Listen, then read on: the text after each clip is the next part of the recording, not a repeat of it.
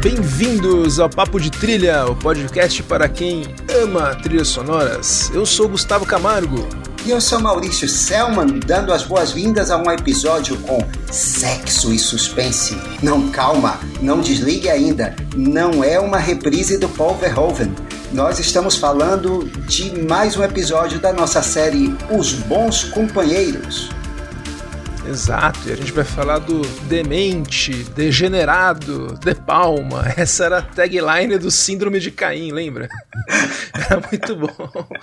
E também vamos falar do nada demente, nada degenerado, Pino Donaggio, seu maior parceiro musical, né, Maurício? Foram oito trilhas juntos. E eles, ó, que o Brian De Palma trabalhou com um muito compositor bom, né? Ele faz um verdadeiro casting de compositores, né? É, é, nós já vamos lá, além do Pino Donaggio, John Williams, Ennio Morricone, Ryuichi Sakamoto, quem mais, Gustavo? Patrick Doyle no. O Patrick Doyle pagamento do Pagamento Final. final. Como poderia esquecer aquela trilha maravilhosa? Paul Williams, né? Do Fantasma da Ópera. Fantasma do Paraíso. Do e... Paraíso, sim. Scarface, que é um filme com toda a cara de Don Simpson e Jerry Bruckheimer, ele escalou o George Moroder, que fazia as trilhas para aqueles filmes. Então ele faz casting mesmo. E então a gente vai falar desses dois bons companheiros, Donaggio de Palma. O Brian Russell de Palma, Maurício, nasceu em 11 de setembro em 1940. Ele nasceu em Nova Jersey, ele está hoje com 81 anos e ele é filho de um ortopedista que, de, inclusive de renome. Inclusive, ele em entrevistas fala que acompanhava o pai, às vezes, no centro cirúrgico, então ele estava muito acostumado com muito sangue. Cirurgia ortopédica é cirurgia agressiva, sangra muito e é bem feia mesmo, uma das mais impressionantes de assistir. E ele entrava com o pai.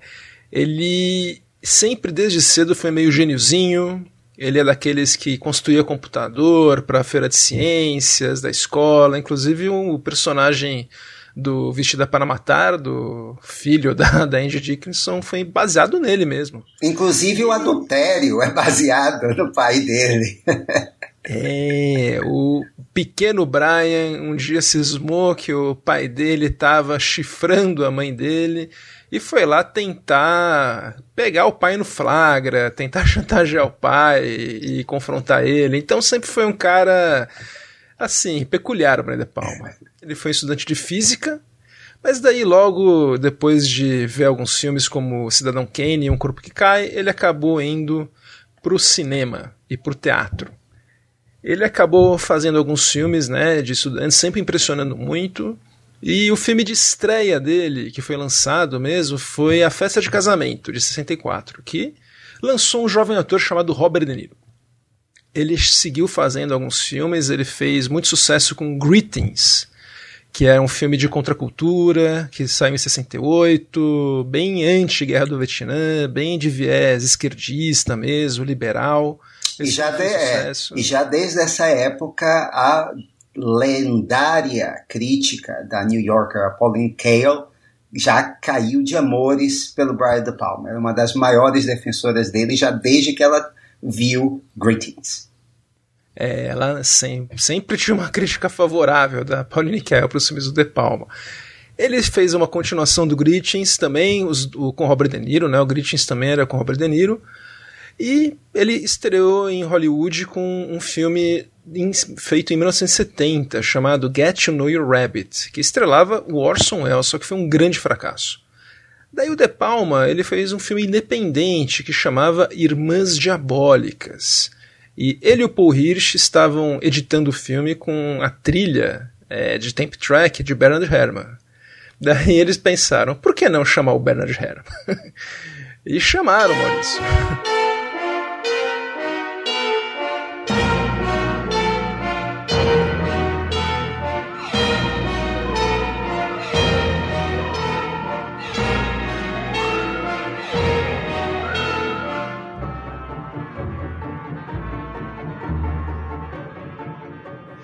Daí, ó, a gente tá ouvindo um pouquinho da trilha dos Sisters, né? Que é ótima.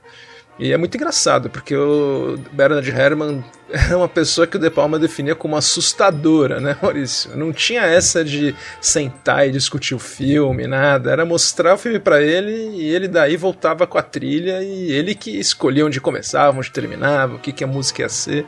É engraçado o De Palma falando dele. É, e tem uma história muito engraçada, né? Do primeiro encontro, da primeira vez que o Herman viu uh, uh, o filme, né? Que o De Palma mostrou o filme, porque o De Palma caiu na besteira de mostrar o filme com a Temp Track. E a Temp Track era cheia de composições do Herman, como Um Corpo que Cai, Psicose, etc. E o Herman viu aquilo e disse: Tira essa trilha daí! Tira esse negócio! Como é que eu vou poder pensar compor? com a minha música? Era bravo, cara, muito bravo. E daí, assim, o filme fez sucesso, a trilha é ótima. O De Palma depois fez Fantasma do Paraíso com Paul Williams e depois fez também Trágico Obsessão, que era uma homenagem explícita ao Um Corpo que Cai, um dos grandes filmes do De Palma. Eu adoro esse filme. Sim, apesar do Cliff Robertson. É, que era marrom, né? Ele tá, no, o cara tá marrom no filme, né? Tá da, da, da cor do Trump, é. É, tipo o Trump mesmo. É muito engraçado ele falando do Vilmo Sigmund, diretor de fotografia. Eu não consigo iluminar ele, ele tá marrom. o, Vilmo Sigmund, o Vilmo Sigmund quase mata o Cliff Rock. Não, muito engraçado. E a trilha também foi do Bernard Herrmann, que fez, nossa, uma trilha maravilhosa. Eu acho que eu vou arriscar dizer que eu gosto mais dela do que da de Taxi Driver, como dessa fase final do, do Bernard Herrmann. Ela é mais ambiciosa, né?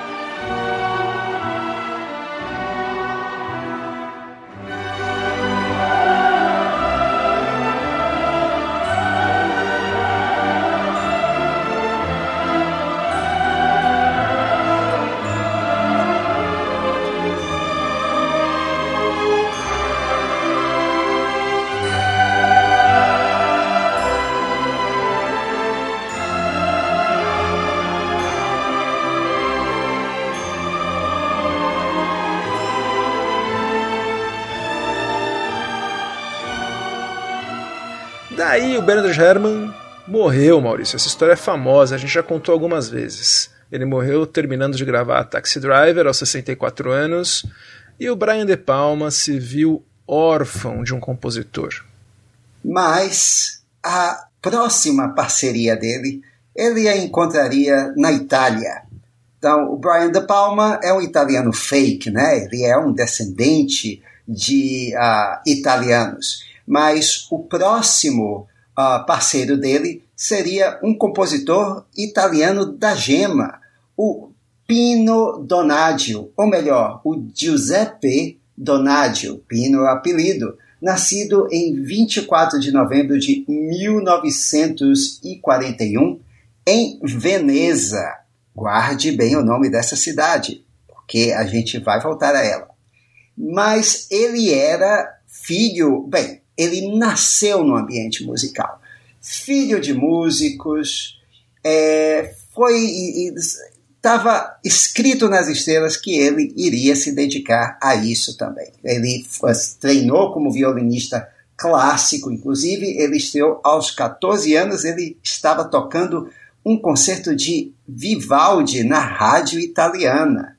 E eh, aí ele Uh, ele estudou música, ele se especializou em violino, ele uh, tocou tanto com os solistas de Veneza como de Milão, mas em 1959 ele se interessou pela música pop. E aí isso iria ser a primeira grande mudança na vida dele.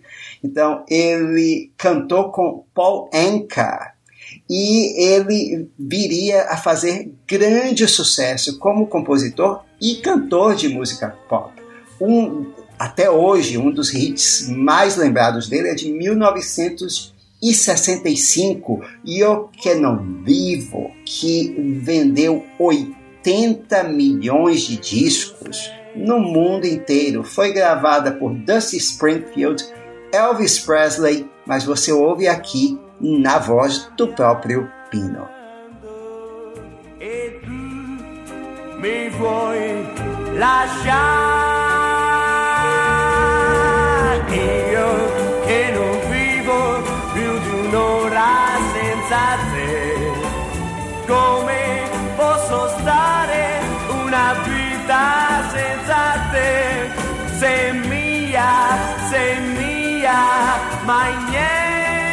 lo sai,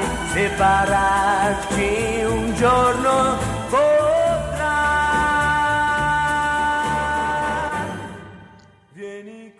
Tem uma música dele, Maurício, que ele fez nessa época que eu, é minha preferida. É a La, Ragazza Col Maglione. Adoro essa música. Tocou no Causa Gucci. E assim, eu, eu vou dizer que, sabe aquele choque que. Acho que o, o Lucas, que participou aqui do 3 é Demais do Batman, que ele falou: Nossa, eu levei um susto que o Danny Elfman era um cantor pop. Eu levei esse susto com o Pino Donaggio, porque eu estudei num colégio italiano e tocavam muito essas músicas nas aulas de italiano. Daí eu conheci o Pino Donaggio dos filmes do Brian De Palma, daí muito recentemente mesmo, tipo, sei lá, uns 10 anos eu descobri que ele era cantor e de muitas dessas músicas que eu já tinha ouvido. La vita triste non fa per lei, le poesie non legge mai, le vuole solo sentire un disco e poi e poi scatenarsi a ballare.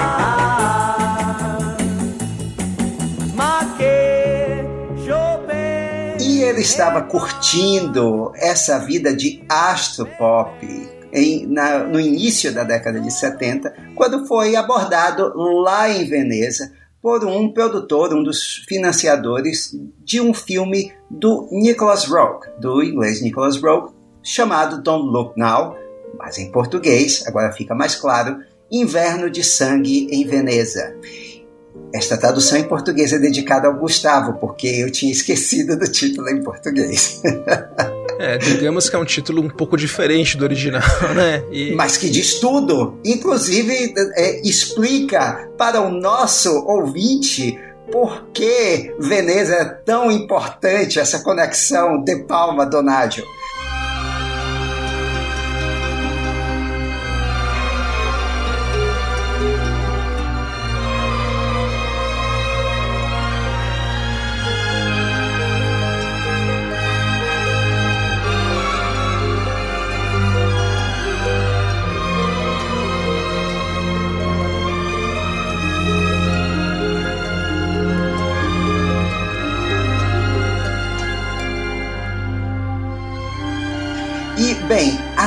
trilha, essa primeira trilha uh, do Donaggio fez um sucessão, ele ganhou prêmios no mundo inteiro por essa trilha. É uma trilha belíssima, já com você está ouvindo aí aquele violino triste, é, melancólico. O, um dos charmes do Donaggio é justamente ele transformar uh, filmes de terror através da música em grandes dramas, dramas operáticos. A, música é derramada, mas mais triste do que assustadora, na maioria das vezes. E é isso que ele faz aqui. E Maurício, olha que os fãs da série Euforia talvez conheçam bem essa trilha, porque no episódio 4 da primeira temporada tem uma cena meio louca no final. É, é, é o episódio do parque de diversões, as pessoas que assistem sabem.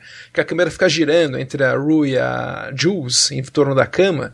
Daí toca o tema de amor do Inverno de Sangue em Veneza, num arranjo lindo do próprio Pino Donaggio, né, pro filme. E é, nossa, eu acho maravilhosa essa trilha. Por uma primeira trilha impressionante.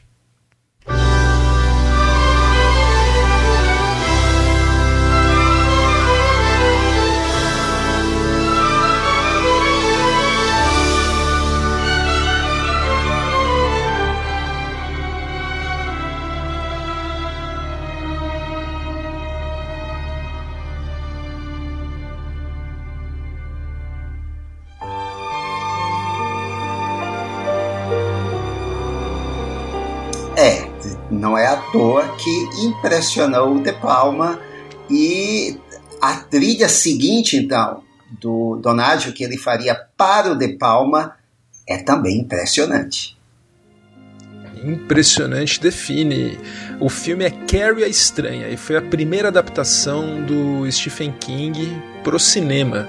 E logo na primeira cena, Maurício, o Donaggio e o De Palma impressionam, porque esse foi o primeiro filme do De Palma, desde aquele filme dos anos 70 que a gente falou, Get to Know Your Rabbit, que ele fez para um estúdio assim, sem ele ter escrito o roteiro e tal. E a primeira cena já mostra a cena dos créditos, umas meninas se trocando no vestiário. É isso que o roteiro mostrava. Daí o De Palma, ele cria uma cena super lírica com as meninas em câmera lenta se trocando, e o Donaggio entrou com essa música aqui.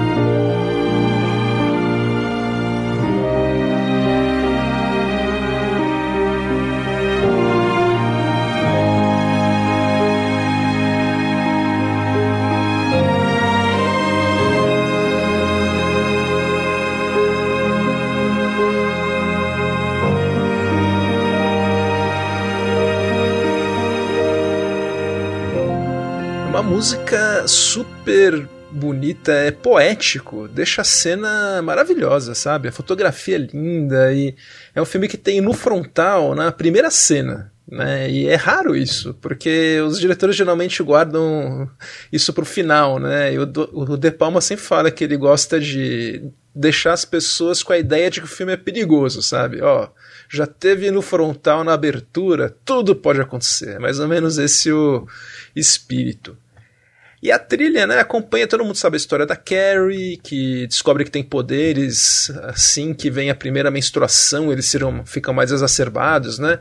É praticamente o filme da Pixar, o Turning Red, só que um pouco mais explícito, né? E a Carrie vivida pela Cissy Spacek tem, logo nessa primeira cena, né, as colegas de colégio, arrombadíssimas dela, ficam jogando, humilhando ela, e assim que ela meio que dá um grito lá, tentam ajudar ela, depois no final, a gente ouve uma lâmpada explodir e já tem uns acordes que são do Bernard Herrmann de Psicose.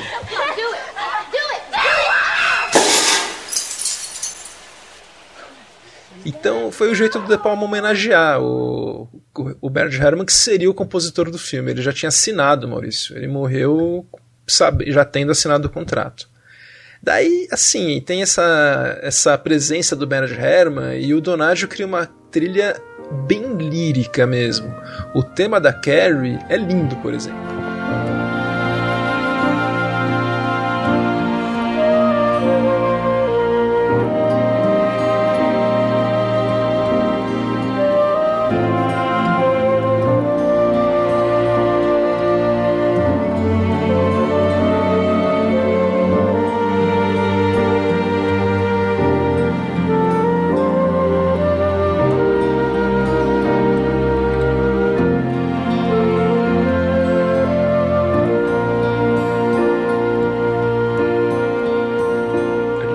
Logo nessa primeira cena que ela fica menstruada no chuveiro.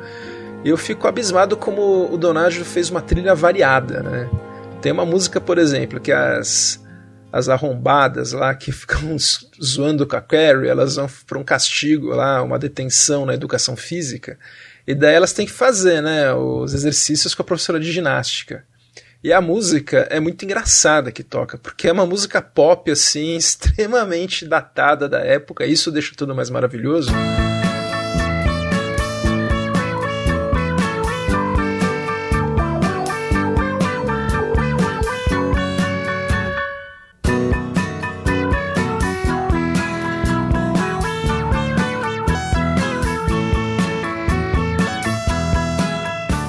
Estamos ouvindo aqui já, e à medida que a, as meninas vão ficando mais cansadas, a música vai ficando cada vez mais lenta.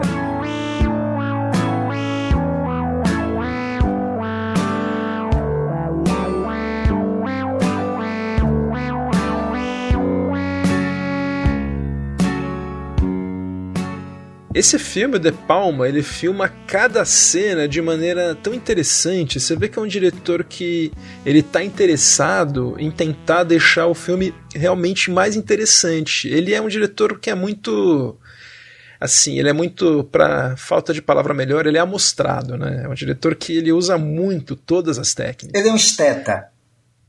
Exato. É um amostrado, não, é um esteta.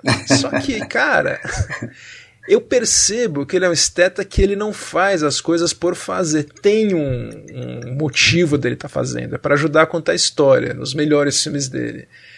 E assim, o Brian De Palma foi a minha porta de entrada para gostar de cinema, Maurício. Eu muitos anos foi meu diretor preferido, sempre vai ter um canto aqui no coração cinéfilo meu.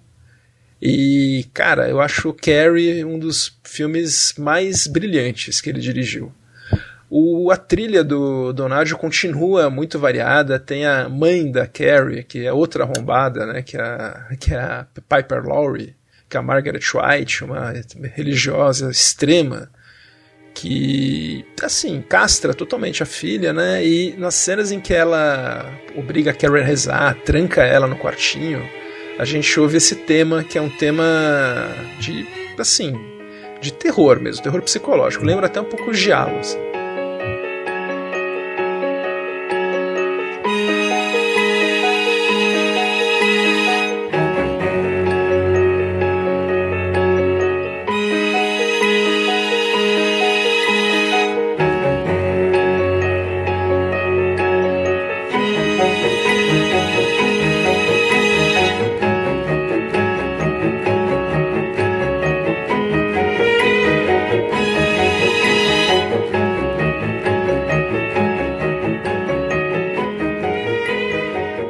Mas assim, o, o mais memorável mesmo é a cena do baile, né? A Carrie, ela tem todo um plot aí para humilhar a Carrie no baile, né? Que ela vai ser e tal.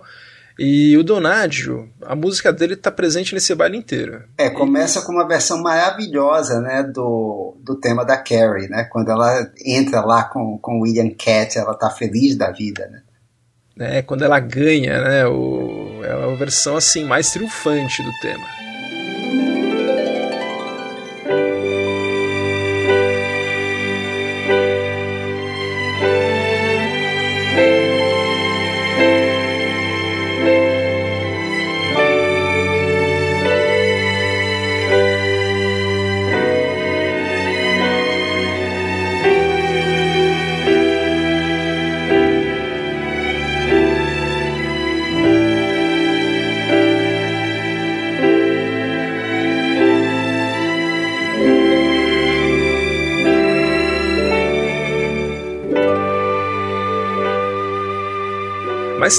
Quando ela tá dançando com ele, por exemplo, tem uma cena famosa que a câmera fica rodando, né, fazendo um movimento até meio meio vertiginoso enquanto eles dançam. É uma canção original que o Donadio fez, que é I never think someone like you would love someone like me. E é, o Donald é um compositor de canções, né? E ele pediu pro De Palma fazer, o De Palma não queria, ele falou: "Não, eu vou fazer", fez. E ficou ótimo. As letras são a tradução das letras, né, que são do Donadio, mas foram traduzidas para inglês, são da esposa do produtor Paul, Paul Monash.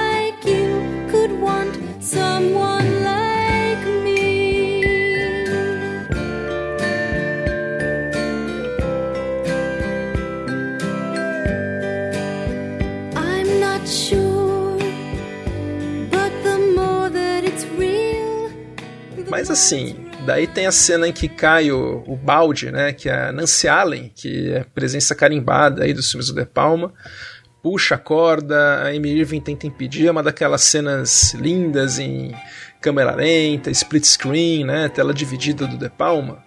E a música também faz o Mickey Mouse incrível, é uma tensão extrema.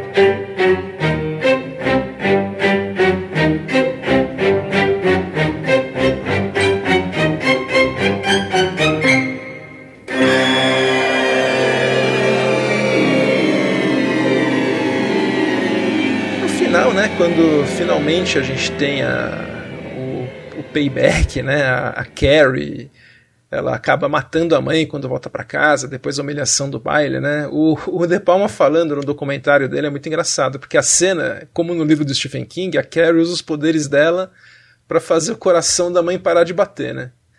Daí o De Palma falou que isso estava no roteiro, né? Daí ele olhou pro roteiro, né? E falou, nossa, que climático, né? Daí, na hora, ele falou, ah, não, eu pensei na cena da crucificação, né? Daí tem aqueles utensílios domésticos voando na Margaret White, né? Ele deixou mais cinematográfico mesmo.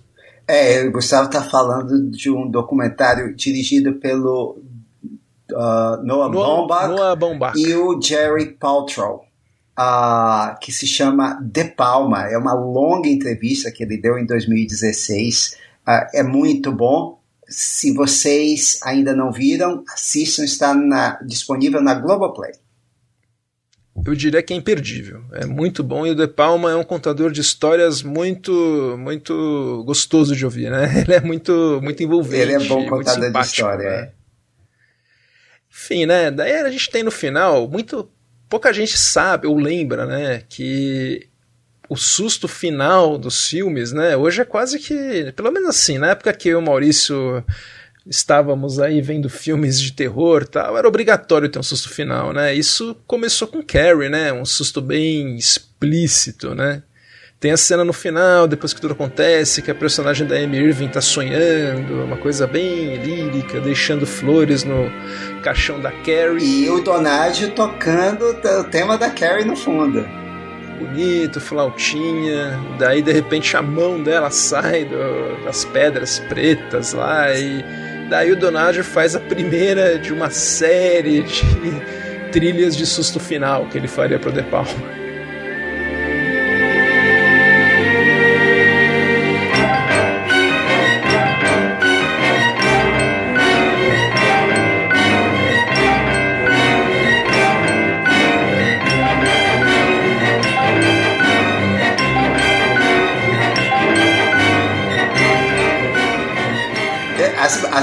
Assim como essa seria a primeira de uma série de sustos finais do De Palma. É, o De Palma é um cineasta que ele também é autofágico, né? Muitas coisas que ele faz nos filmes, ele acaba repetindo em outros, né? Tem várias cenas que a gente vê nos filmes dele que ele acabou aprimorando ou usando em outros filmes. Mas enfim, Carrie foi um sucesso, a trilha do Pino Donaggio foi um sucesso, foi maravilhosa. E acabou selando a parceria. O filme seguinte do De Palma foi A Fúria, era um filme, era um filme de grande estúdio, era da Fox, orçamento maior. Ele usou trilha do John Williams, é uma trilha maravilhosa que a gente vai falar com certeza futuramente. Mas seguindo a parceria com Donaggio, teve aí uma dupla de filmes em 1980, né, Maurício? É, um, na verdade, era um filme experimental e, assim, é, digamos que foi um favor do Donadio para ele. No finalzinho de 79, um filme chamado Home Movies,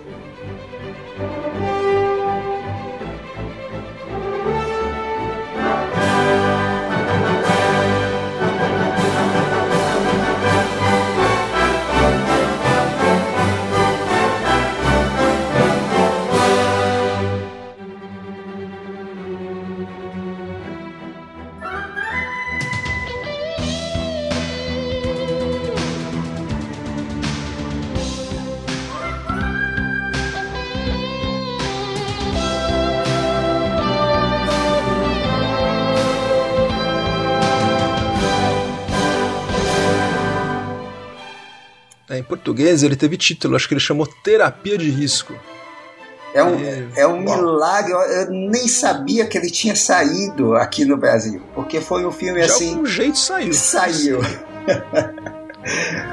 e uh, foi um filme que o De Palma ele ensinava no uh, Sarah Lawrence College, onde ele também estudou, e ele ensinava cinema E a, a lógica dele era que, bem, se eu estou aqui ensinando cinema, eles estão aprendendo sobre cinema, então a melhor forma de eles aprenderem é fazendo um filme. Então ele resolveu uh, filmar esse home movies uh, com os alunos. Então ele dirigiu e os alunos, uh, cada aluno dirigi, é, co-dirigia o filme com ele. Trabalhavam no roteiro, também como fazer financiamento, fotografia, tudo com ele. É um filme que ele tira muito da experiência de vida, da própria biografia do De Palma. Ele conta a história de um estudante uh, de cinema que ele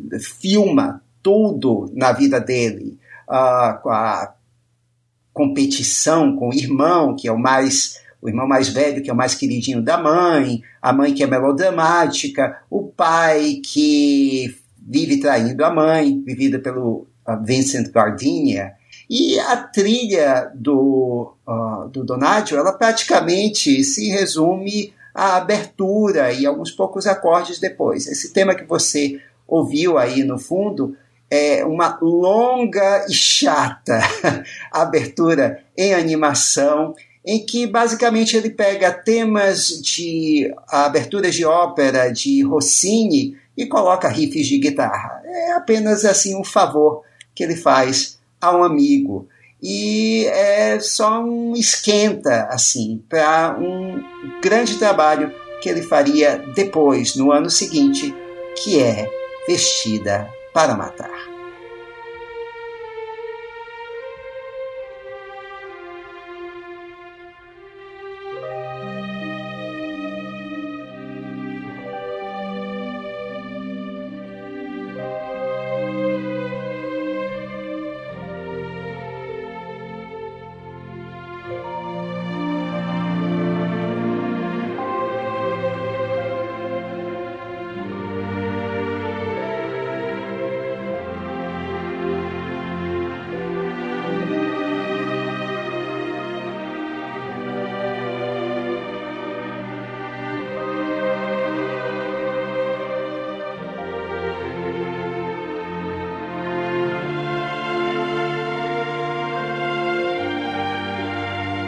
Agora estamos falando de negócio. Esse é um filme que não só o De Palma adorou fazer, foi um filme que em tudo deu certo. Foi um grande sucesso de bilheteria.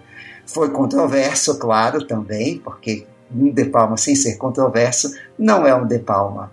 E era um roteiro que uh, Hollywood uh, considerava quentíssimo um roteiro que foi vendido muito caro. Uh, e o De Palma faz aqui mais uma homenagem a Hitchcock. Uh, você tem aqui referências principais são a Janela Indiscreta e a Psicose. Você começa assistindo a história de uma mulher casada a, interpretada pela Angie Dixon, na época, faz, experimentando grande sucesso com uma série de TV chamada Police Woman. E ela é insatisfeita no casamento, então ela fica procurando uh, uh, aventura e prazer extraconjugal. O filme também começa com uma cena no chuveiro e nudez. Então aqui De Palma repetindo porque time que está ganhando não se mexe. Então ele contratou uh, uma modelo para filmar uh, o nu da Angie Dixon e a música que você ouve no início também é lindíssima. É o tema da personagem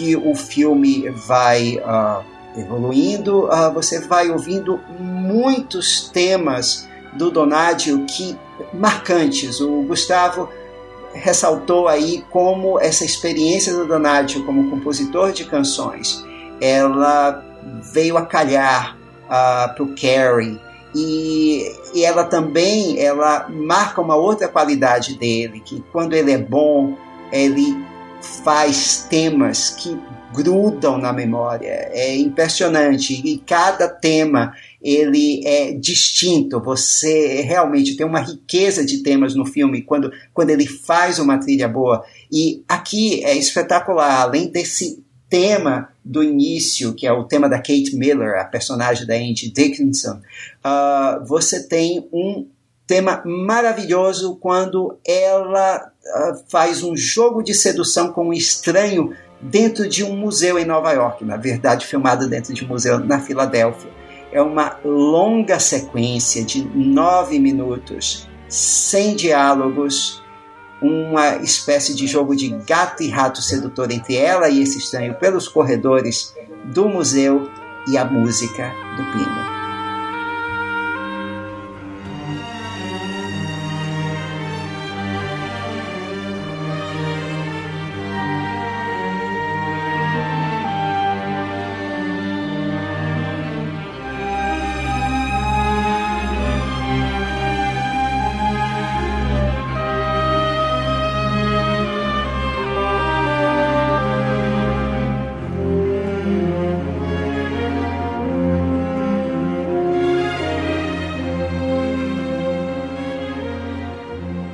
Essa cena é maravilhosa, né? Acho que é uma das cenas mais bem dirigidas da carreira do De Palma, né? Essa perseguição, entre aspas. Não entre aspas, uma perseguição no museu mesmo. É uma perseguição erótica, né? E, com a, e tem também a tela dividida, tem a câmera passeando por trás da personagem. E a Andy Dickinson está realmente maravilhosa. Ela carrega essa cena junto com a música do Donadio e que faz aqui uma homenagem ao Herman no meio da composição. Tem uma hora que uh, ela entra numa sala, ela viu o estranho passar para essa sala, ela acha que vai encontrá-lo, e aí quando ela chega na porta da sala, está vazio. Você ouve uma, uh, uma espécie de um suspiro romântico, que é o mesmo que o Herman usou no final da cena ultra romântica entre o James Stewart e a Kim Novak em O Corpo que Cai.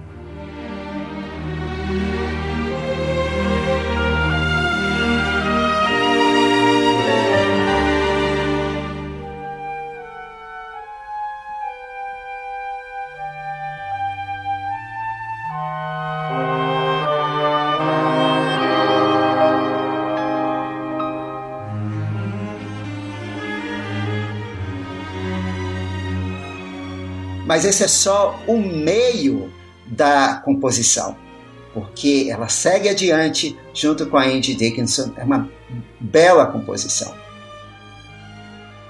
E aí. Ela vai ficando grande, né? Ela vai ficando como se estivesse acontecendo um tiroteio na tela. Né? né? É, é, é, uma, é uma composição de ópera, né? É uma exato. coisa assim, exato.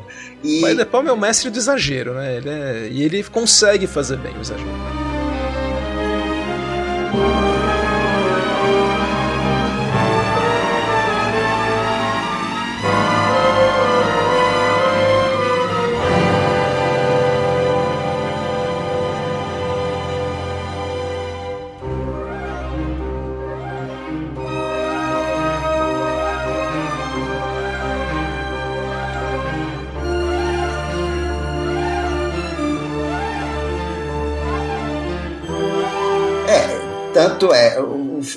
exagero aqui a, a gente vai ver na segunda metade do filme, porque, bem, se essa primeira metade é Hitchcockiana, a segunda é giallo puro, é Dario Argento, com muito sangue.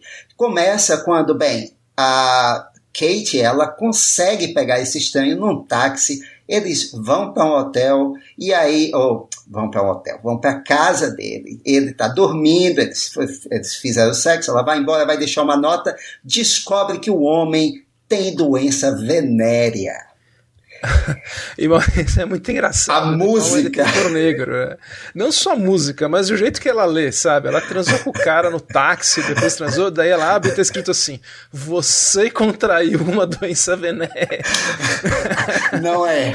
É, é, é, é assim, não é, não é, é possível engraçado. que aquilo não tenha sido planejado para ser engraçado. É de humor foi, negro. Com certeza. É de humor negro. E, e toca a música como se fosse de terror, que deixa mais engraçado. Exato. E aí ela desce, e mas ela esqueceu a aliança no quarto do rapaz. E ela volta para buscar. E aí nós temos não assassinato no chuveiro, mas no elevador. E entra o tema da assassina.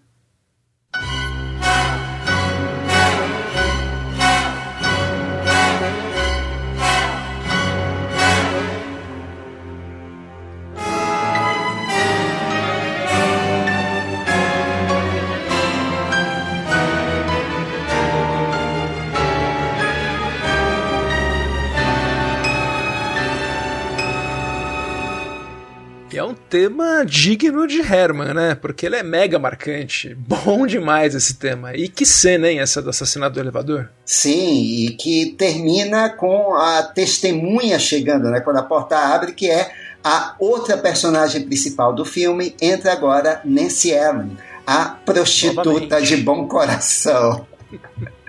É, mas assim, mas é uma prostituta de bom coração mais antenada, ela é inteligente, ela investe na bolsa, né? Ela é uma personagem. Ah, é, legal, bem informada, assim. exato, é. é. E, eu acho ela legal. E o resto, bem, agora o resto do filme é um jogo de detetive, porque ela uh, que, por causa da profissão, ela é desacreditada pela polícia, a polícia não confia no testemunho é. dela. O Denis Franz, que é só faz papel de escroto nos filmes do Brian De Palma. Acho que ele pensa, ah, quem, quem faz esse escroto? Ah, o Dennis Franz, claro. é legal esses atores recorrentes nele. É o Dennis Franz na Sim. década de, de é, 70, 80, tá lá sempre, é. É, ele apareceu em A Fúria como um policial, rapidinho, mas daí nesse aí ele aparece mais e vai, vamos falar mais. Vamos falar mais, com certeza. Como, como, pessoas escrotas, né? Mas aí então entra em cena, a gente já viu o filho da Kate, e que é o, como o De Palma, que novamente um personagem autobiográfico. É um gêniozinho, que entende de fotografia, de química e que vai uh, juntar forças com a Nancy Ellen aqui para buscar o assassino. Eles acabam é, fechando numa cliente do uh, terapeuta, do uh, psiquiatra da mãe dele que é vivido pelo Michael Caine, nosso querido Minha Cocaína. Tem inclusive uma cena sensacional de terapia uh, dele com a Kate, com a personagem da Andy Dickinson, que ela diz: Você treparia comigo? E ele, num diálogo absolutamente realista para um terapeuta: Não, não treparia porque eu amo minha mulher. Não. E sabe quem o De Palma queria para fazer esse papel? Que? Eu acho que seria. E o cara queria fazer, não topou porque não teve. Sean Connery. É, eu acho que ele não topou porque ele tinha um compromisso, é, foi alguma coisa assim. Exato. Queria fazer. Pensem. Eu amava ele Exato. Bem, eu, eu dou spoiler ou não aqui, Gustavo? Ah, tem assim, Vestida para Matar já passou na tela quente há muito tempo.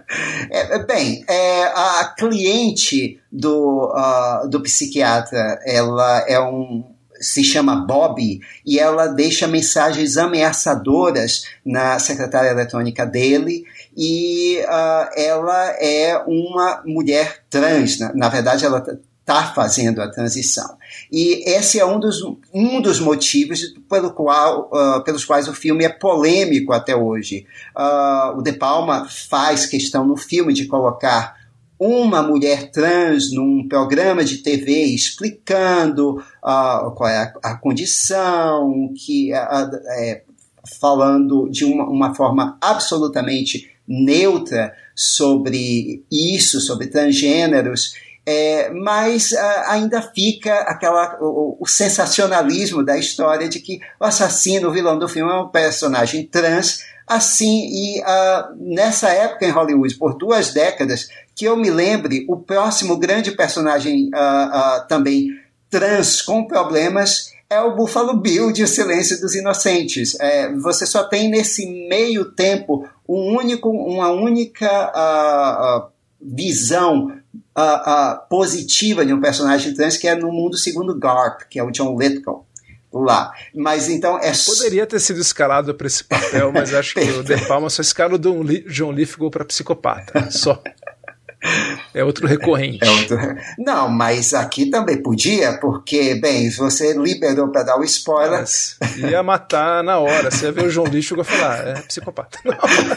mas, mas, mas, até então a gente não sabe, a gente só vai saber no filme, no próximo filme que você vai falar. É. No Trágico Obsessão ele aparecia já como. Ah, ele é, é ele já aparece, é verdade. É. Ele, é mas assim, a, além desses temas todos, uh, você, e aí você tem uma o De Palma, ele é sempre bom quando ele tem essas grandes cenas em que ele pode soltar a câmera dele e fazer composições. Então, além da cena do elevador, você tem uma maravilhosa cena de perseguição no metrô também, que ele faz uma, uma composição ótima que voltaria depois aprimorada no Carlitos Way. No pagamento, pagamento final. final. É, só que agora é com Patrick Zoyle, magnífica, uma das melhores e, sequências. E no, e no, lugar da Nancy Allen, Al Pacino. Al Pacino. E... Oi, você falou, desculpa Maurício, você falou do personagem do Peter, né, do filho da, da, da Kate. Kate. Ele ganha um tema também, ele ganha uma música meio espertinha.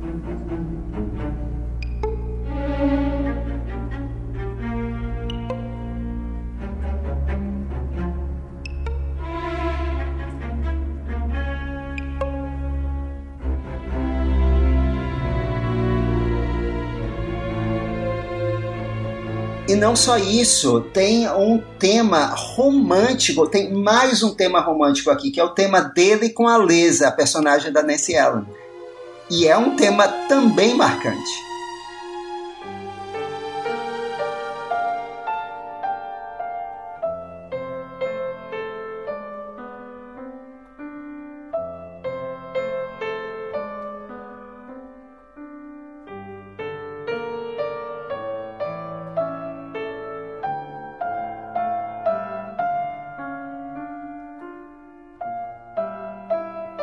Que é pouco usada, né? É pouco usada no filme, mas olha, é para você ver a riqueza de temas. Olha quantos temas a gente já falou aqui. Quando a gente, quando a gente está vendo a personagem em telas duplas, na né, split screen, geralmente, alguém, uma personagem feminina observando Michael Caine, observando Nancy Allen, a gente ouve também um som que ele usa sempre para essas cenas tipo umas celestes, uma, umas campanhazinhas, uns sininhos, assim, uns triângulos. Exato, para é avisar, exato, para avisar o espectador. Ou seja, ele dá um, ele faz o tema praticamente para todos os personagens principais e é um tema marcante.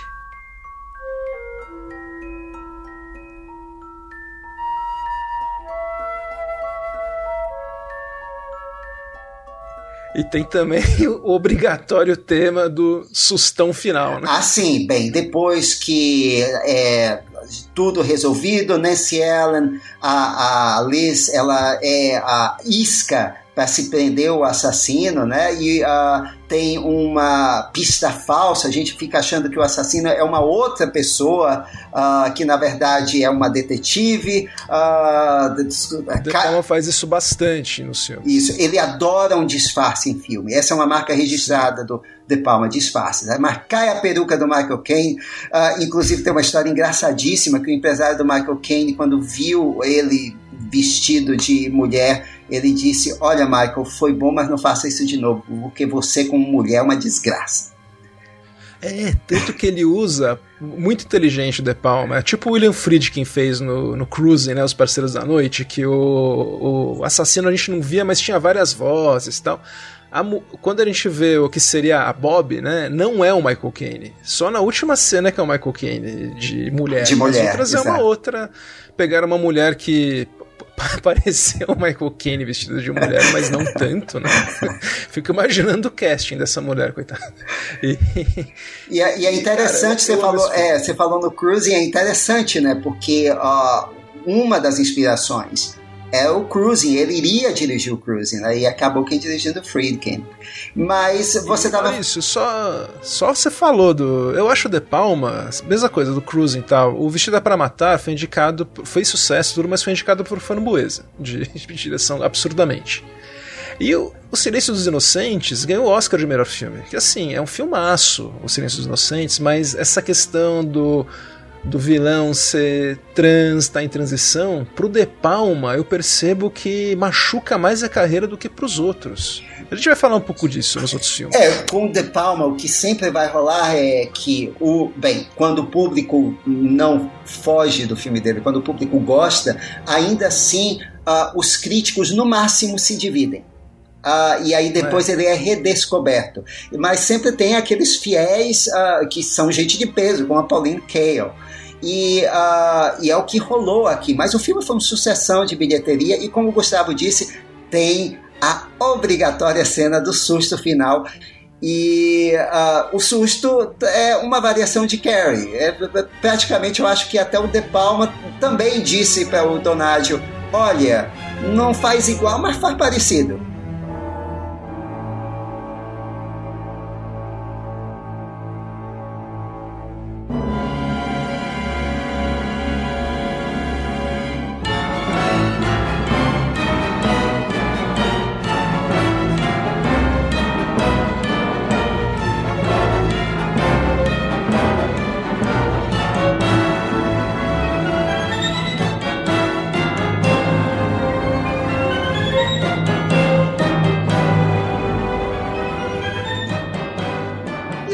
Fez diferente o suficiente, assim. Foi, foi honesto.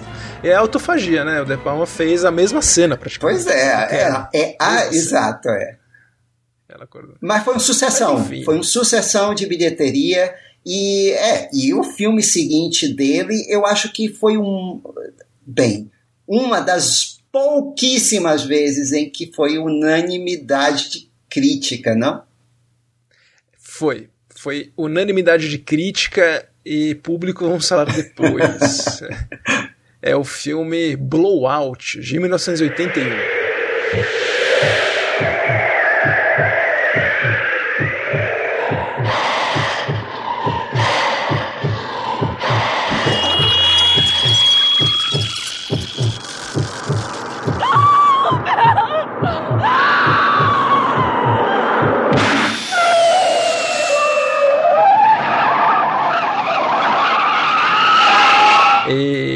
Gente ouviu aqui, né, esse o tema de abertura que a gente ouve quando aparece os créditos do filme é uma colagem, né, feita pelo Paul Hirsch de sons, porque é um filme sobre sons, né? Mas eu já vou começar com a primeira cena do filme, que é uma cena de do filme dentro do filme, né? A gente não sabe, mas é um filme slasher que câmera subjetiva, que é assim maravilhosa a cena. A gente tá ouvindo a trilha já.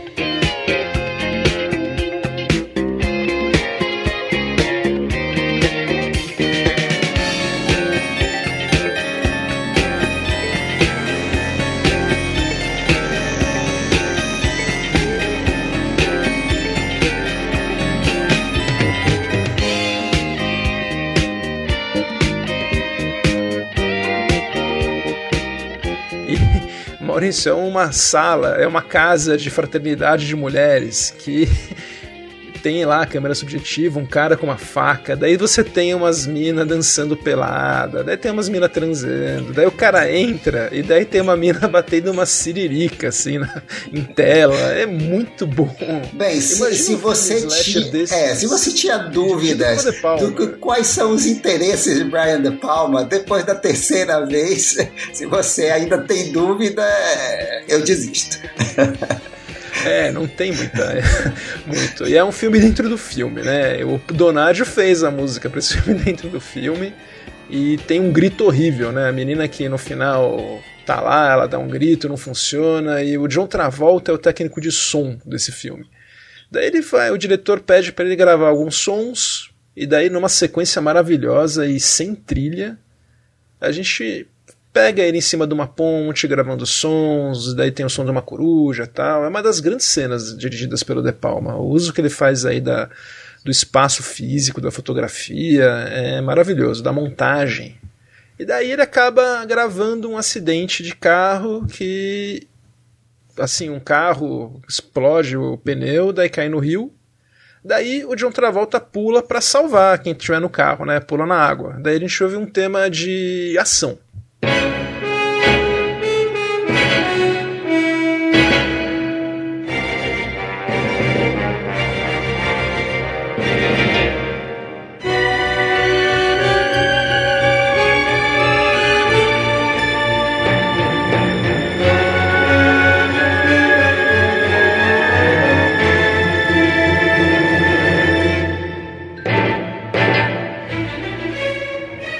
Esse tema já é, uma, é a primeira vez que nós ouvimos, né? Trilha no filme, fora do filme, dentro do filme, e que já é o tema do personagem do John Travolta, desse técnico de som.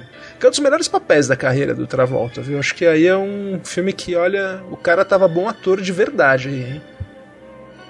E ele lutou para fazer esse papel, né? Porque ele adorou o roteiro. É, o roteiro do próprio De Palma. E o De Palma falou que quando ele entrou no filme, né, o, o, daí o projeto saiu de 5 milhões para 20 milhões. Daí foi um dos problemas, que ele, ele a visão dele era de um filme mais barato. Mas daí ficou um filme mais caro, né? Foi rodado na Filadélfia, Natal dele, né? Ele nasceu na Filadélfia. E Daí ele acaba descobrindo que ele gravou o, a morte de um governador que seria candidato a presidente e estava assim, liderando, era o candidato que provavelmente ia ganhar. E o presidente do poder ia perder a reeleição porque a economia estava ruim, Maurício. Olha, já sua família.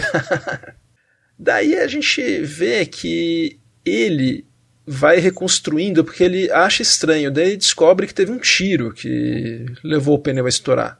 E todas essas cenas dele fazendo essa montagem são aulas do De Palma de cinema, de montagem, é impressionante. E a trilha do Donaggio é uma trilha mais pop, olha só. Ele faz um, uma música mais contemporânea para esse filme. Bem diferente das trilhas que nós ouvimos para Vestida para Matar, para Carrie e até para Home Movies, que tinha o pastiche de ópera, que o Maurício falou, apesar dos riffs de guitarra.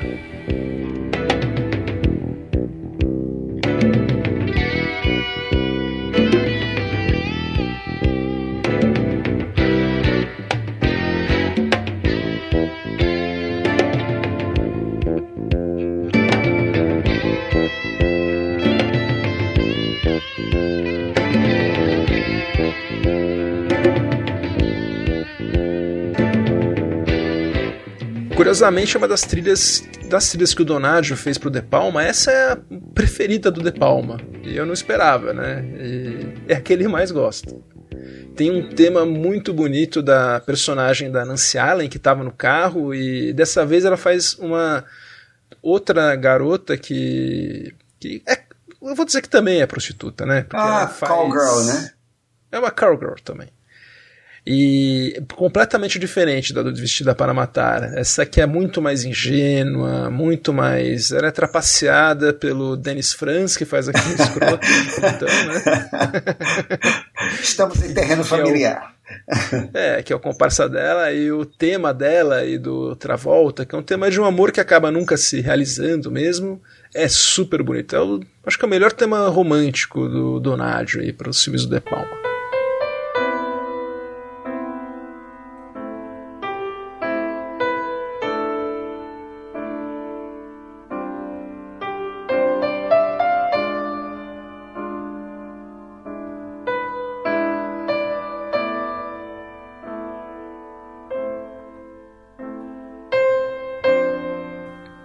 Quentin Tarantino ama esse filme, ama esse tema. Ele até usou esse tema no, no Death Proof, o maravilhoso filme que ele fez pro Grindhouse, que é, que é incrível também. Mas, Maurício, o, também temos um personagem que é vivido pelo John Lithgow, né? E imagina. Alerta vermelha, sim. o psicopata monster, assim, que tá aí comandando a conspiração, tudo para matar, tá atrás da Nancy Allen, tá atrás do John Travolta, e nós ouvimos alguns alguns temas que são militares. O Donaggio usa aí alguns temas com sons aí de tambores militares, lembrando que o personagem é do exército, né? Esse personagem do John Lithgow, acho que é Butch o nome dele.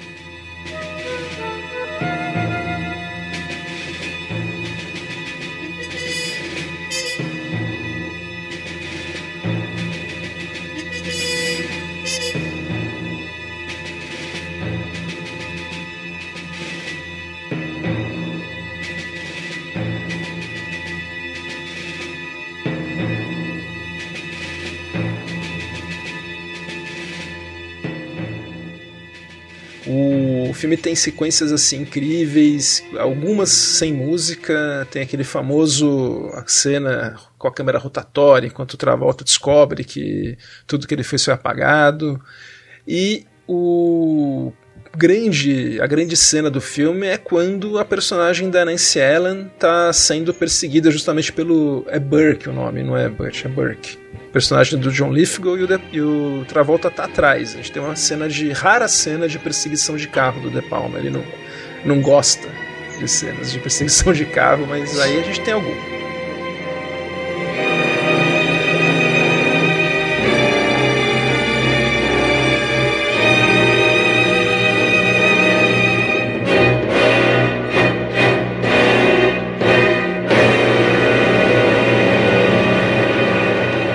Assim, eu, assim, se alguém não viu Blowout, eu recomendo.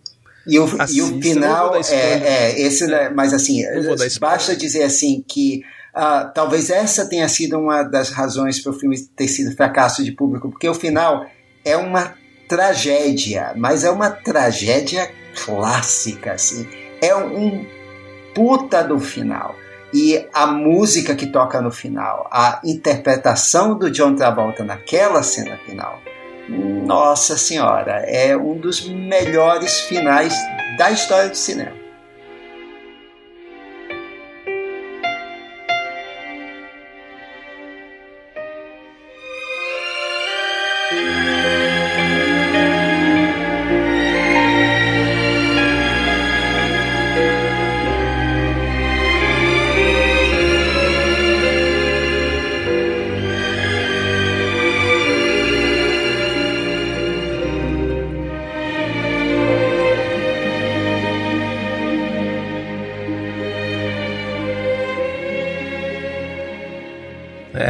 Música é o tema deles, né, em versão mais grandiloquente e realmente, né, o tem e um, um, uma conexão com o começo do filme também, com o grito, né? A gente não vai falar, mas olha, filme do Brian De Palma, o Blowout, não é um thriller erótico, né? É um filme é, diferente é, dos outros Exato, é, é, um, é, com, com uns tons mais políticos, porque afinal, Parece... quer dizer, ele se inspira na no filme do Zapruder, que aqui vira, na verdade, a questão de som uh, e o assassinato de Kennedy, etc. Tudo isso serviu de inspiração, sim. É quase um filme do Alan J. Pakula, dirigido pelo Brian De Palma. Pelo Brian De Palma, e... com todos aqueles floreios de câmera é... Split screen, Exato. a dioptria né, de, de profundidade dupla, né? Exato. Que, também é... ele usa bastante, né? Sim, e a câmera e a foco... câmera girando 360 também em torno dos personagens, sim. E essa é uma das melhores, é. É, e sempre com algum motivo para contar a história, né? É muito, é muito, chama muito atenção pro diretor, né? Sempre, mas sempre eu percebo que tem um motivo para ter. Aqui é, nossa. É pelo menos aí no início dessa parte da carreira dele. E realmente é, é assim, foi, ah, foram esses dois filmes foram sensacionais. E olha, esse também foi um ano, um anos mirabilis do Donadio, porque nesse mesmo ano, além dessa trilha, teve o Grito de Horror, né, o The Howling, eu sempre gosto de Dante. Joe Dante, que é outra trilha maravilhosa. Vamos dar uma palhinha aí, né?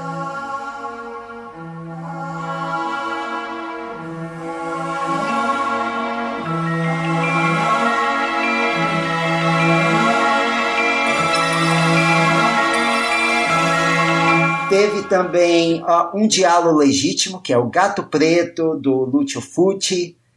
e também o fã Obsessão Cega, um suspense com a Lauren Bacall e o James Garner. É, o assassino é o Michael Biehn, né? Que, é o que do, seria, é, exato, ele aí é o vilão, depois seria o herói do Exterminador do Futuro. E, Esse o fã é um filme bem, bem viado, né? Assim, no sentido isso. de ser um filme que, tipo, é por público. E o, o De Palma também fala que o Vestido é para Matar agrada nós gays, Maurício. Virou um cult gay. É, eu não sabia disso. É, é, eu estou sabendo agora. o De Palma falou que ele acha que é porque o filme tem um estilo muito flamboyante. E assim, o, eu acho que tem a ver. O Carrie também é um filme que é, nós gays amamos. Um dia a gente tem que fazer um episódio só de filmes viados, porque o filme viado não sabe que é viado. Não, tem uns que sabem muito bem.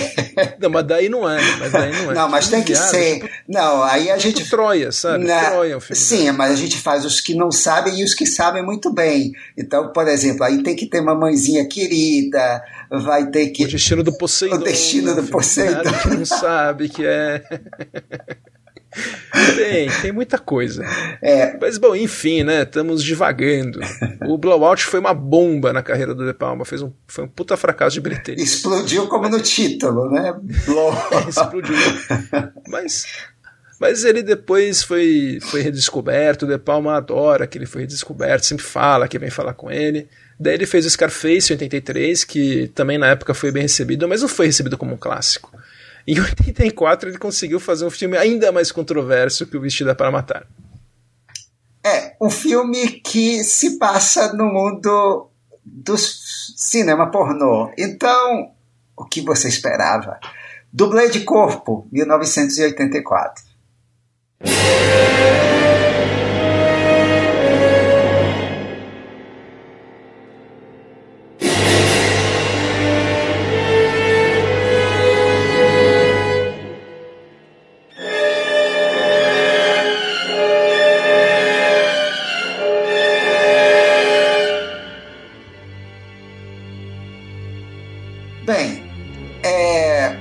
Filme neo-noir, então um filme que se passa no mundo da indústria pornográfica até que ele começa para os padrões de Palma de uma maneira bem ah, assim família, que é as cenas né, de um filme dentro do filme de vampiro e um cenário. Estilo blowout, né? Estilo blowout. Estilo blowout. Um filme é. Igual. Mas uh, com outras intenções, né? Aqui não é um filme tão adulto como.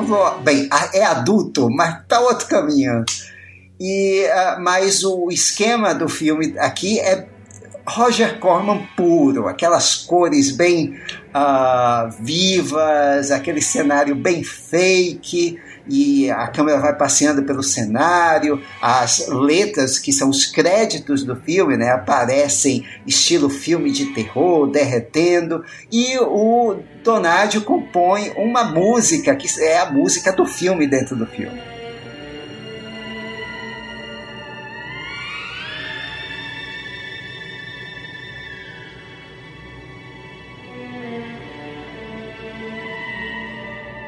E até a gente chegar ao personagem principal, que é, é, o ator que vive o vampiro, que é o Jake Scully, vivido pelo Craig Walson, uh, que ele tem claustrofobia. Então você já sabe, a referência principal aqui do filme, além de uh, um corpo que cai de novo, aí você vai ter mais tarde também janela indiscreta mas uh, e aí o Jake tem claustrofobia não consegue sair do caixão. Ele é ajudado para sair de lá. E aí depois nós ouvimos um tema bem agradável enquanto ele uh, dirige até sua casa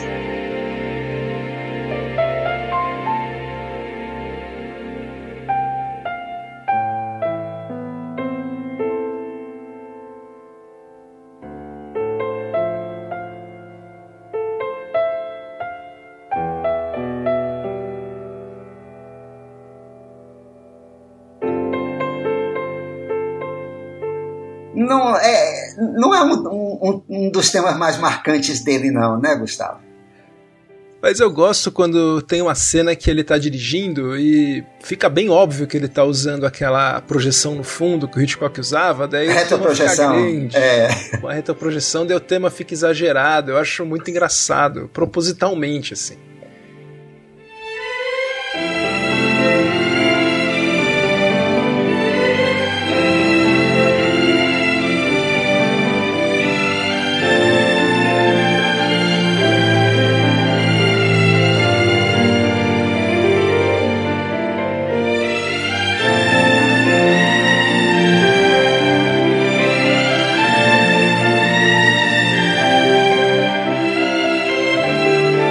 O filme explora muito bem Los Angeles, né? Fica mostrando locações conhecidas tal. É, é mais um, um, um, filme sobre filme, né? Do De Palma, assim como o Blowout aqui. Então, então ele é muito artificial, mas ainda porque, ah, como a gente vai ver, ele trata aqui da uh, indústria pornô. Bem, uh, mais adiante, um homem chamado Sam uh, Bouchard, ele vai encontrar o Jake e aí ele, o Jake está numa aula de atuação e o Jake revela os problemas dele, claustrofobia, e o Sam uh, chama o Jake para um bar para beber e eles acabam ficando amigos. O Sam uh, na casa de um amigo rico que fica uh, ali, uma casa ultramoderna que fica em Hollywood Hills e que tem um telescópio que dá para a casa de uma vizinha e ele chama o Jake, vem ver o que essa vizinha sabe fazer. E lá está a vizinha fazendo striptease e se masturbando, e é claro que o Donádio tem um tema para isso.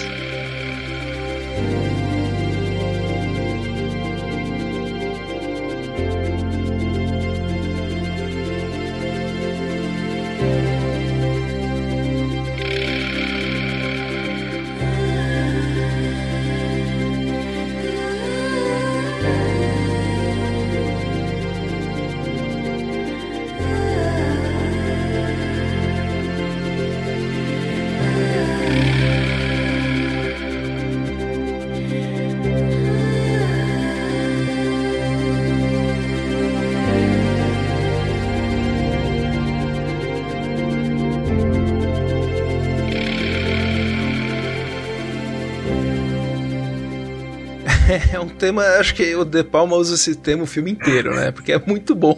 E é um tema eletrônico, né? É, é assim, é um tema de filme pornô. Este é um tema de filme pornô. Não, e ótimo, né?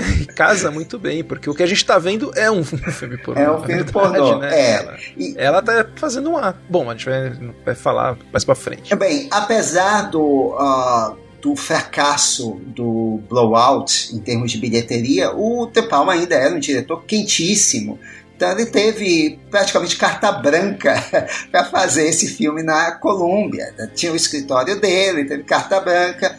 Aí ele disse assim: bem, é, já que todo filme na década de 80 tem videoclipe depois com música pop, então, vou colocar uma, uma, um videoclipe dentro do filme que vai avançar o filme, que é o Jake uh, uh, entrando numa boate, no nightclub, que ele vai descobrir a Holly, a personagem da Melanie Griffith.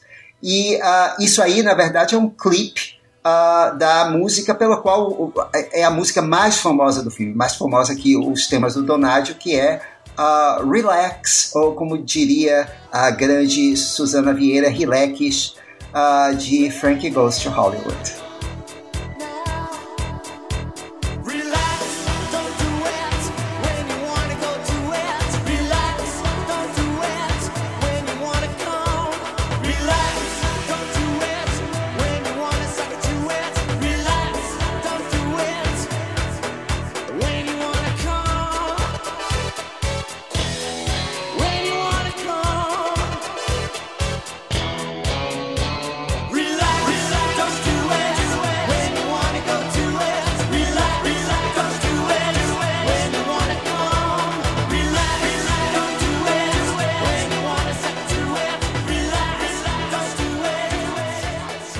Cena de um filme pornô dentro do dublê de corpo, né? O cara tá fazendo um teste, né, pra, pra trabalhar com a Holly.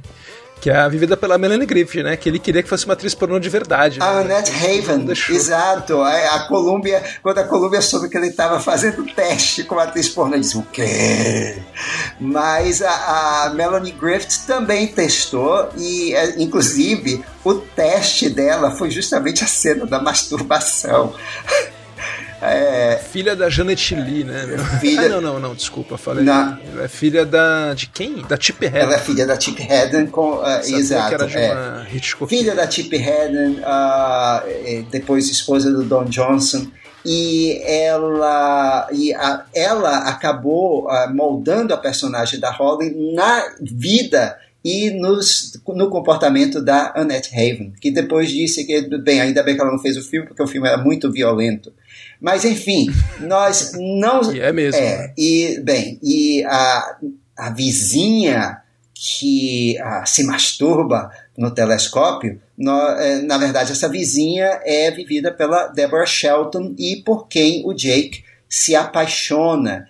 E aí você tem cenas que são não são inspiradas, são chupadas de um corpo que cai, como uma longa caminhada no shopping, ele perseguindo ela, depois à beira-mar, os dois se encontram e aí a câmera gira em torno deles, enquanto uma coisa bem fake, enquanto ele abraça a ela e, e ela vai. É uma, é uma coisa que parece mais cena de filme erótico, de filme pornô, né? Do que cena de uh, cena romântica. Ou seja, ele pornotizou, usou raio pornotizador no Hitchcock aqui.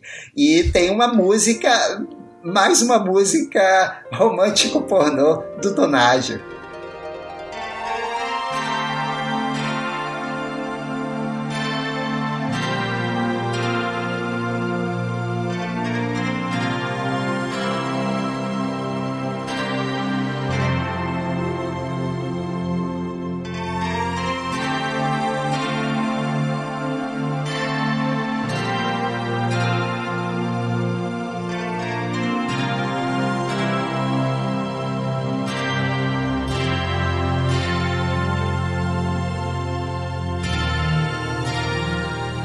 A cena que culmina nessa, Maurício, é essa cena que você falou, longa, homenagem ao Hitchcock, mas também é um aumento da cena do Vestida para Matar do museu, né? É uma cena de perseguição erótica. É o pastiche do pastiche, é.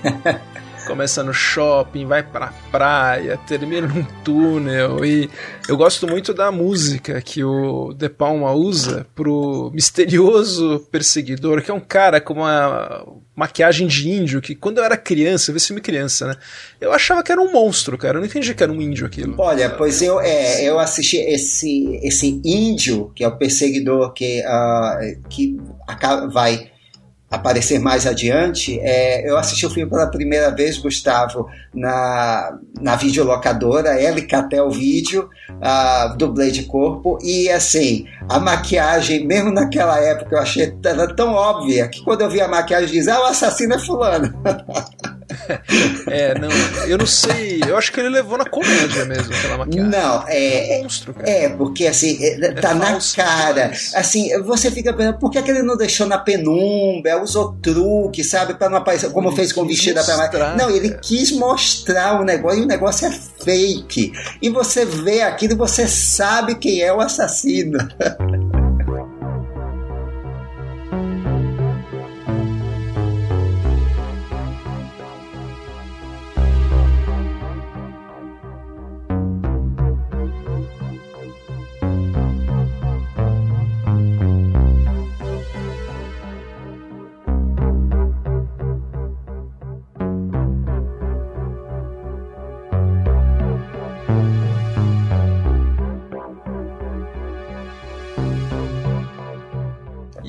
Então, acho que esse filme eu acho interessante que a gente tá sempre um passo à frente do, do Jake. O Jake é muito bobão, meu. Ele, a primeira cena, ele pega a namorada no, no, na cama tendo um orgasmo com outro, né? A primeira cena, ele trazendo um monte de coisa para ela. Ele só se ferra, esse cara. No... Acho que é o herói mais panaca dos filmes do De Palma, o Jake. E é tudo muito artificial. Eu acho que tudo é, isso. tudo no filme é artificial. É, com exceção uh, da cena uh, que é, foi a cena mais criticada do filme, uh, os críticos caíram matando a censura também, porque a cena do assassinato da personagem da Deborah Shelton com uma o que é aquilo? Uma furadeira. uma furadeira que deixaria a Damares toda tremendo que nem a Sinira. Sabe? Nossa, é uma furadeira enorme e, e uma cena que, claro, é, o Donágio cria aqui uma é, é uma cena de diálogo, né? É uma, é, eu lembrei aquela cena, lembrei do, do Pássaro das Plumas de Cristal, a, a, a, a cena né, da, da, da vitrine, da janela. E, mas o, Dona, e o Donadio faz aqui uma música que sustenta o suspense o tempo todo. E é também a cena com o cachorro mais burro da história do cinema. é o cachorro branco, né? É, uma trilha muito diferente. É sensacional, é o cachorro que ataca o homem errado. É no final, né?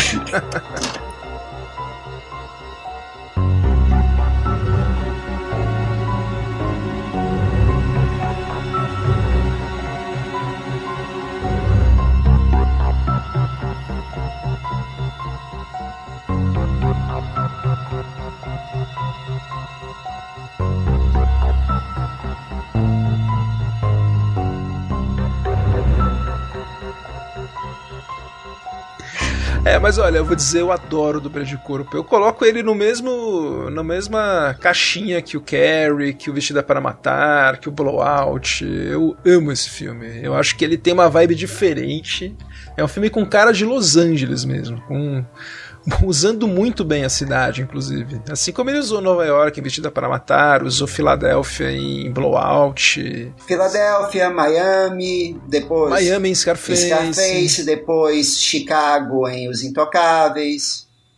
Nova York de novo em Fogueira das Vaidades. Fogueira das Vaidades, e... exato. É. Daí o De Palma ficou um tempo sem trabalhar com o Donaggio e os outros compositores, principalmente o Ennio Morricone, o Dave Grusin em Fogueira das Vaidades, que também foi um casting legal, super apropriado. Mas... O Ira Newborn para comédia que ele fez com o Danny DeVito. Então ele Wise Guys, é.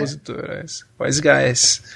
E daí em 92 ele voltou pro thriller erótico. O primeiro thriller que ele fazia desde dublê de corpo erótico e quem voltou? Pino Donaggio. O filme é Síndrome de Caim.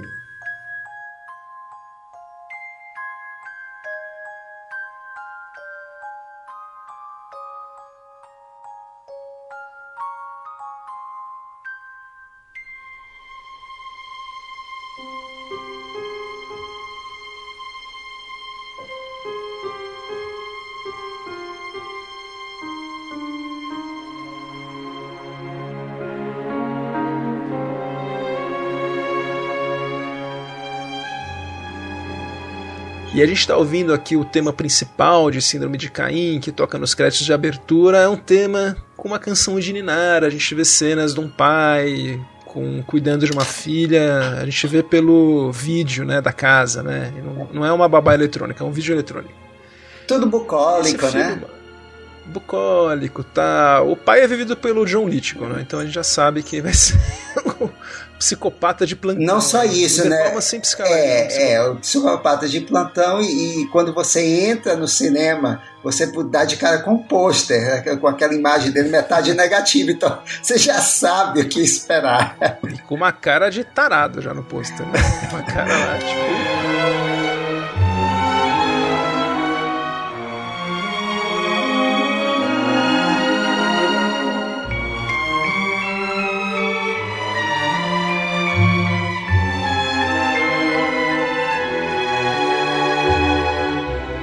Mas o louco desse filme, Maurício, eu assisti no cinema e é um dos filmes mais delirantes do De Palma, porque ele no cinema começava com a história do já do, do John Lithgow, que é um psicólogo, que é o Carter, que já começava sequestrando umas crianças, falando com o irmão gêmeo dele, que é o Caim, que é o Ken e tal.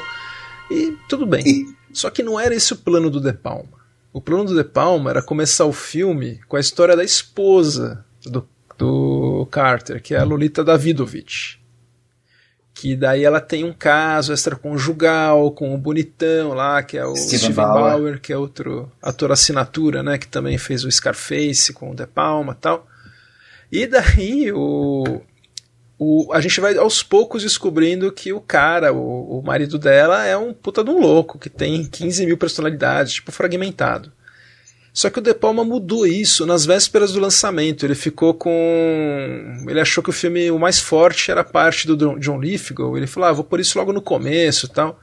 E o filme ficou extremamente delirante mesmo. É cenas de sonho dentro do sonho, ele usando o sonho para avançar a história. O John Lithgow fazendo o papel do pai do John Lithgow. É, uma, é, é, começo é uma referência a Pippin Tom. É, e muito rápido. No filme original era diferente. Daí teve um fã, Maurício, que restaurou como o De Palma queria. O fã leu o roteiro original do De Palma e só mudou.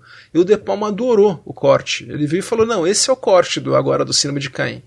E é o único corte que você acha para ver esse filme nos torrents da vida. Então, se você tá vendo o cinema de Caim via torrent e tal, e começa com a cena da esposa, você tá vendo o corte melhor do filme, na minha opinião, né? Eu vi os dois já e esse é o corte muito melhor. Melhora bem o filme, viu?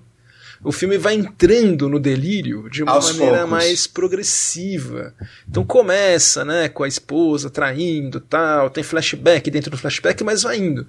Até que a gente chega nesse personagem do John Lithgow, que é um cara que foi abusado pelo pai e desenvolveu várias personalidades. Então o Donaggio já solta né, as manguinhas de, de thriller de palmiano que estavam presas desde dublê de corpo, ele põe para fora de novo.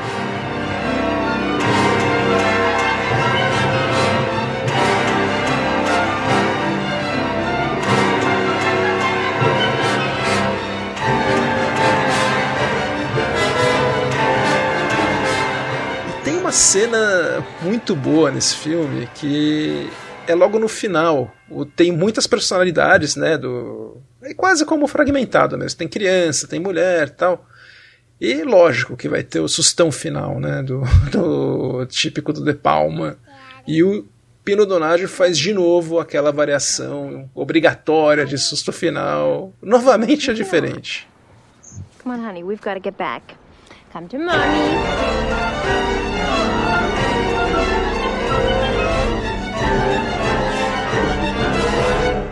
É, mas esse é, é, mas é, é, se a música é a mesma, pelo menos o, o susto final é um pouco diferente, que não é um, um pesadelo. Não é pesadelo. Não é pesadelo. É e é tipo engraçadíssimo. É, e é engraçadíssimo, porque a cara do John Lithgow, se você não der risada, você não sabe se toma susto ou se rir. Não, é pra rir, cara. E cara dele, eu lembro dele do mundo segundo Garp, né? Que ele fazia um intersexual, né? Também.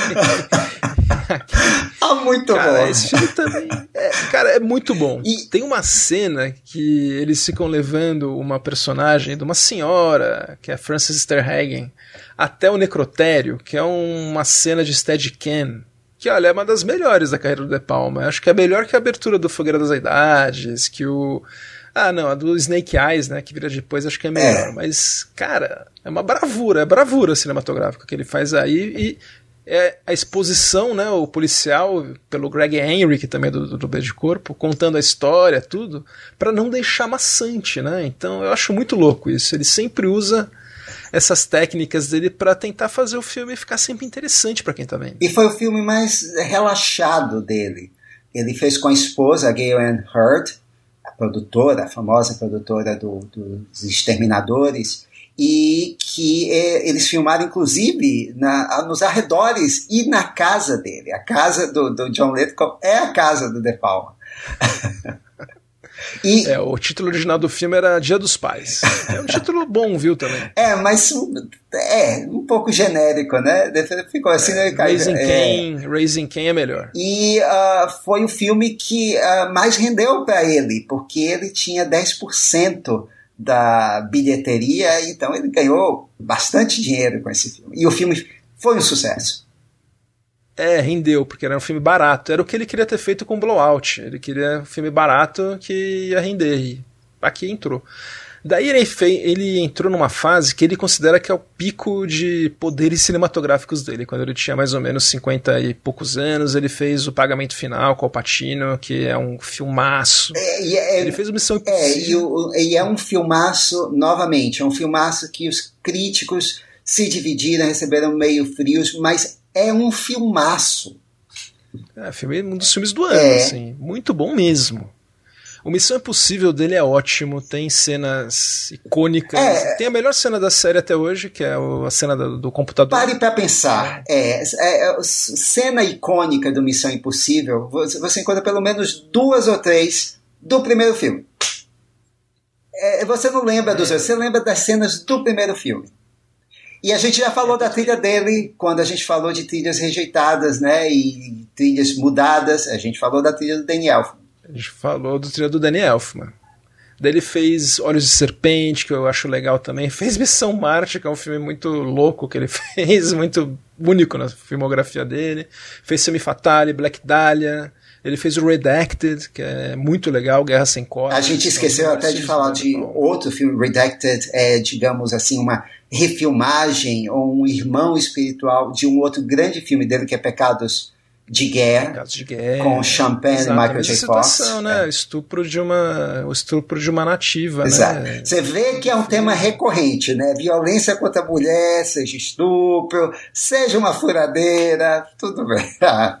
o que eu acho injusto é que ele, ele tem muita dificuldade de conseguir assim, financiamento para os projetos dele. Um diretor como Adrian Lyne, que fez Proposta Indecente, fez Atração Fatal. E ele foi convidado para dirigir Atração Fatal, o Brian De Palma. E ele disse que leu o roteiro e disse: não, esse filme não.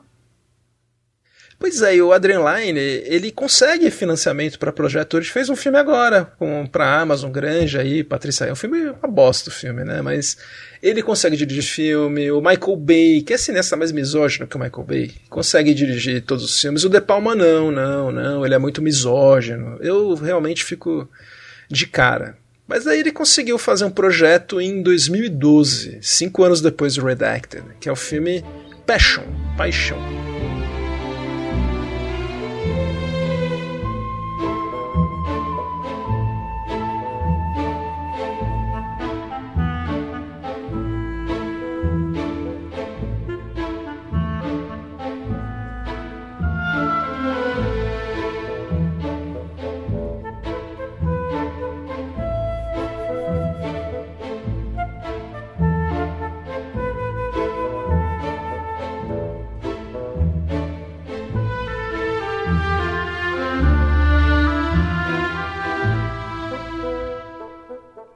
É uma refilmagem uh, de um filme, não é inspirado, ele é uma refilmagem mesmo, de um filme francês do ano anterior, praticamente, que é o Crime d'amour, uh, o Crime de Amor, uh, o último filme do diretor francês Alain Corneau, um suspense muito bom, se vocês puderem assistam, com a Chrissy Scott Thomas e a Ludovine Seigneur.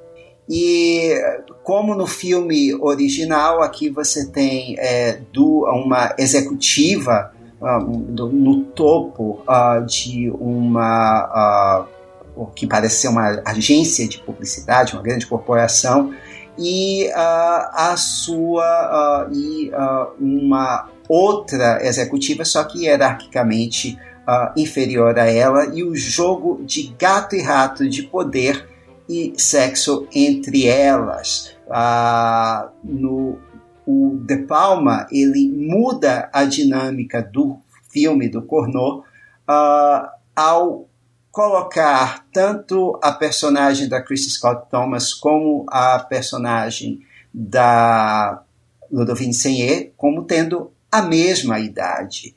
Uh, aliás, é, mulher com mais de 50 anos de filme de De Palma esqueça. Até Andy Dixon tinha 48 quando fez Vestida para Matar. Eu acho que isso é o máximo que o De Palma chegou. E agora nós temos as ótimas, sempre, até quando o filme é ruim, Rachel McAdams e a Numi Rapati, uh, que você viu recentemente em Lamb.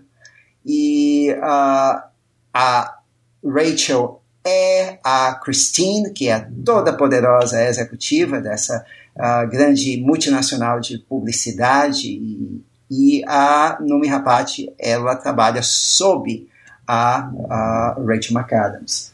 E elas, uh, a personagem da Numi, ela dorme com o marido ou parceiro da Christine que rouba o projeto da uh, Numi. Então, uh, o personagem da Christine, que, uh, da Numi, se chama Isabel.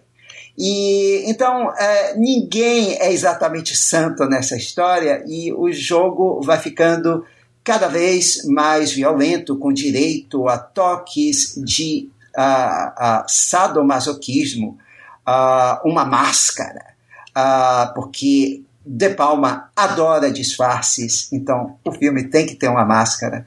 Mas, pelo menos até a metade do filme, Gustavo, não parece um filme do De Palma. É, assim, é, um filme francês uh, qualquer, que qualquer pessoa poderia ter uh, dirigido. E só a partir do meio que uh, as duas resolvem declarar guerra aberta uma à outra, e é, aí é que o De Palma também resolve arreganhar os dentes com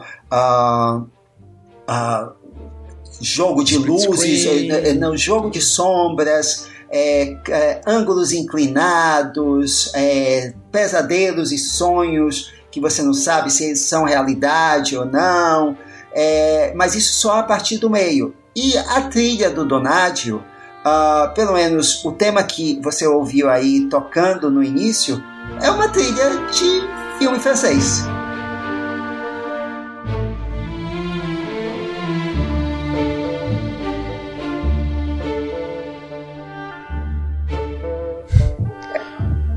É, ele fez vários filmes franceses na carreira, então acho que ele estava ligado nesse modo, né? Mas assim, mas, é, não, é, dele, né? mas assim, é uma, é o que o filme pede. É, é de, todas as aberturas de filmes do De Palma, essa é a menos inspirada.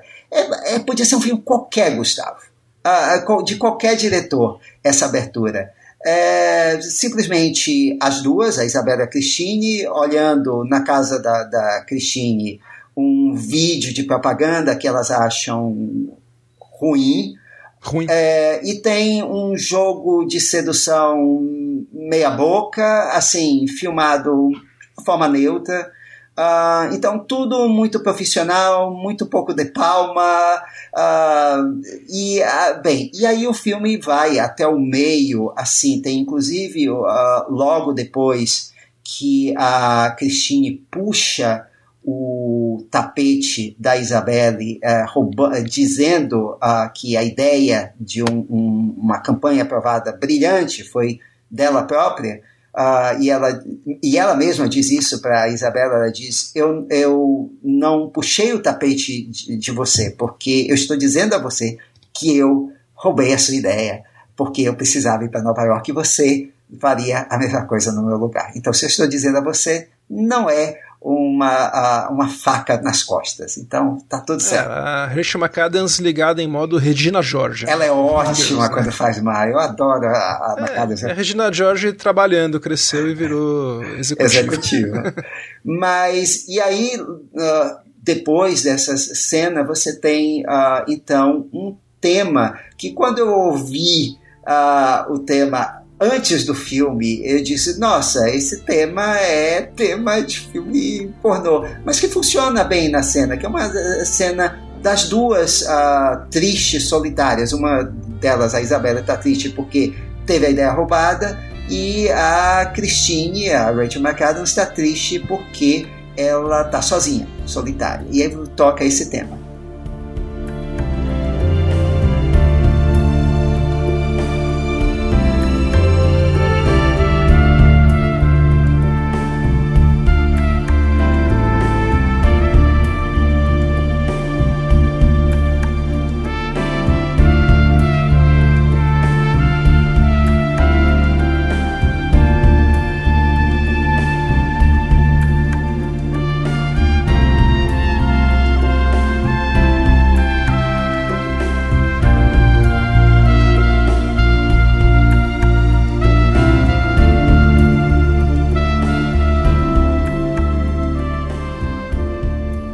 Funciona. É, ninguém me quer, ninguém gosta de É, mas é, é, é o Donágio em, em modo eurobrega. Então, assim, é um brega bem europeu. Quando eu, é, né?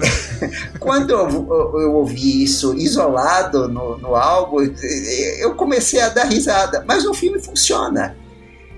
E Cabe. Cabe. E, ah, e aí depois, eh, como eu disse, o De Palma tá meio que no automático. Fica a sensação de que ele gostou do filme, mas assim, poxa, que filme legal. Ah, vou fazer uma versão dele só porque eu gostei do filme. Mas não é um filme De Palma com aquelas grandes cenas planejadas dele. E o Donágio ajuda. Tem uma cena que é a grande cena da declaração de guerra quando a Isabelle está no computador e aí ah, ela recebe uma chamada de Skype. Nós sabemos que é Skype porque é o sonzinho da chamada, a musiquinha. do Skype. E ah, a, é a Christine ah, que está com o parceiro e, e vai mostrar a Isabelle o vídeo que ele gravou dele com a Isabelle transando quando os dois estavam numa viagem a Londres. E aí nós a música começa com aquele famoso aquela aquele aquela rasgada de violino típica do Donage.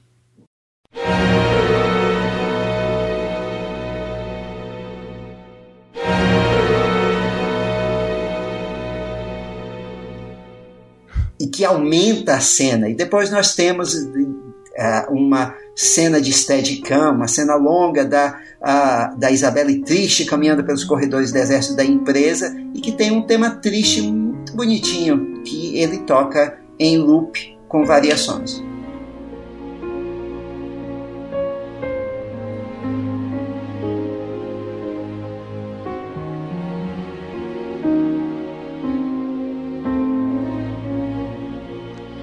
Acho que a grande cena desse filme é a do assassinato, que é com split screen, né?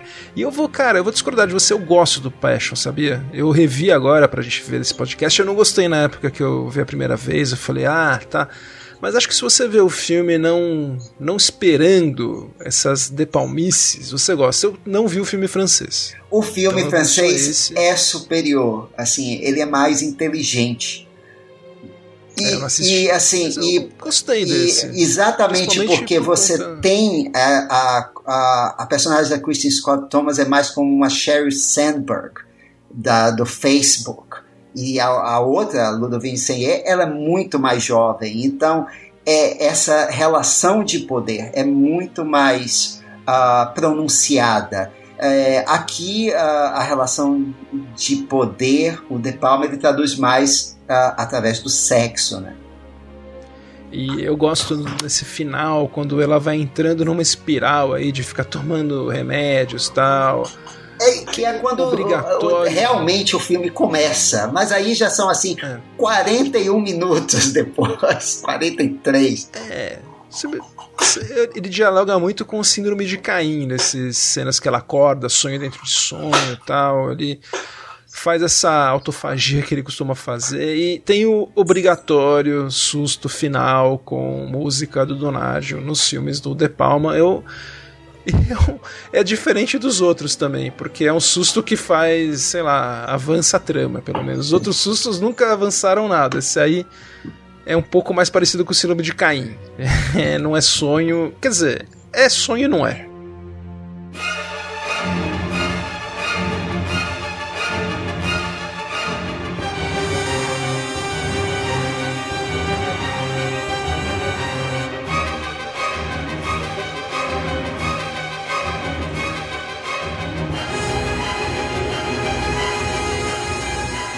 É, mas assim, É, é, é, é um, um filme mais derivativo dele. Não tem nada aqui, assim, é de, ok, ele ainda dirige, ah, mas a música o Donágio manda bem. Ele manda bem com o que tem e, como eu disse, às vezes ele consegue levantar uma cena que parece que o De Palma está no automático naquela cena. É, o que eu acho que o De Palma, ele já tá naquela tava aí nessa fase que ele não conseguia fazer os projetos dele. Então ele fez esse filme porque ele tinha que filmar alguma coisa, né? Ele falou, vou ter que filmar alguma coisa e é o filme que ele conseguiu financiamento. E isso nos traz ao próximo, né? Que também é um filme que ele queria filmar. Ele tinha que filmar alguma coisa, é um diretor que gosta de filmar tal, e não consegue financiamento dos projetos. Foi fazer um filme na Dinamarca chamado Dominó. Dominó.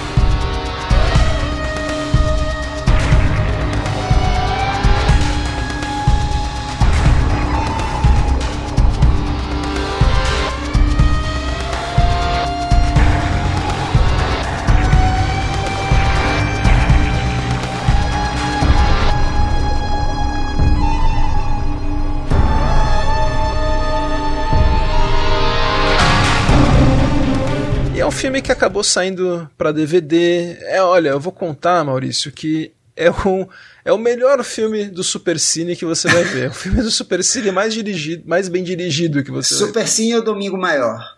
Domingo Maior, é verdade. Tem mais cara de Domingo Maior. E você, acho que é aquele cara que começa a ver o Domino no Domingo Maior e é pego assim, sei lá, de calça curta, fala: Nossa, esse filme é, é diferente dos outros filmes do Domingo Maior, é mais bem dirigido, né? O De Palma, olha, ele faz o que pode aqui, viu? Apesar dele ter renegado o filme, ele sempre tenta essas coisas de deixar a montagem mais interessante, salientar alguns pontos, mas Olha, é um filme que ele teve muito problema, a equipe internacional aí não pagou o, o, a equipe dele, tem uns caras que não receberam até hoje. Ele falou que é uma situação que ele não vivia desde Irmãs Diabólicas. E assim, ele chamou uma equipe boa de técnicos, né? Ele chamou o diretor de fotografia que ele está trabalhando hoje, que é o José Luiz Alcaine, que é o diretor do Almodóvar. Então é uma fotografia muito colorida, você vê que é realmente diferente. E um elenco fotografia... muito bom também. É, tem o. Nikolai Cossel Kingslayer. É, o Kingslayer do Game of Thrones. Tem a Melisandre de Game of Thrones. Tem o Guy Pearce também. E rodado na Europa. Então acho que o De Palma pelo menos viajou bastante. Ele rodou na Dinamarca, na Bélgica, na Espanha, na Itália. E tem cenas boas, a trilha do Donágio segura, viu? É uma trilha também competente.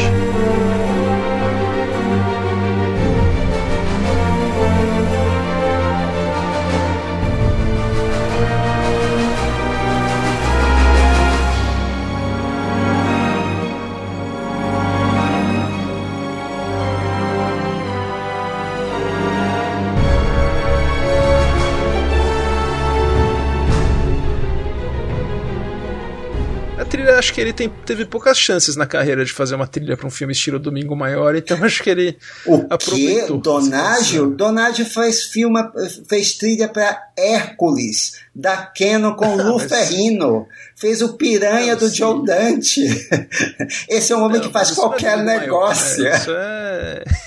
Isso é cinema em casa. Isso... É não, mas entendi o que você disse. Não, ele certamente deve ter feito filme parecido, mas eu, eu pelo menos não tinha visto ele ainda entrar nessa seara.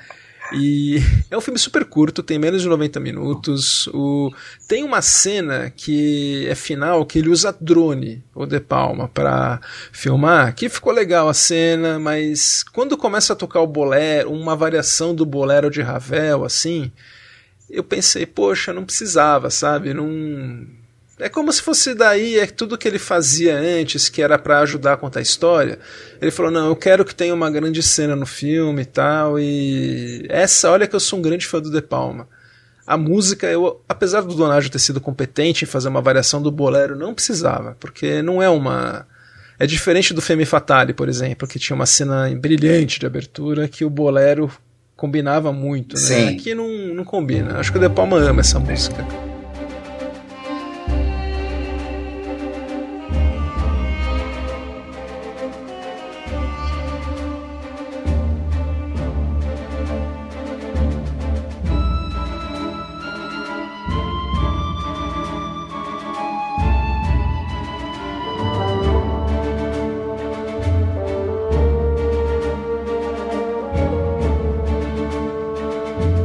Enfim, eu não acho que o Brian De Palma mereça que Dominus seja o último filme de sua carreira. É, alguém tem que ele tá redescobrir, tá... nem que seja para dirigir um, uma minissérie. Né? Pronto, coloque ele para dirigir uma minissérie de prestígio num HBO Max aí, ou numa Apple TV. Alguém contrate é. esse homem.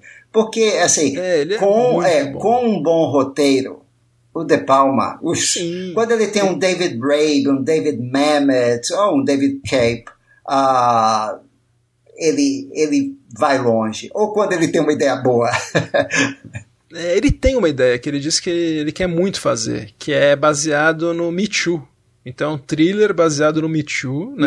Eu, não, não, não, não, não, não, não. Que parece o Harvey Weinstein. Não, ele tem essa ideia. É, é, chama Catch, é.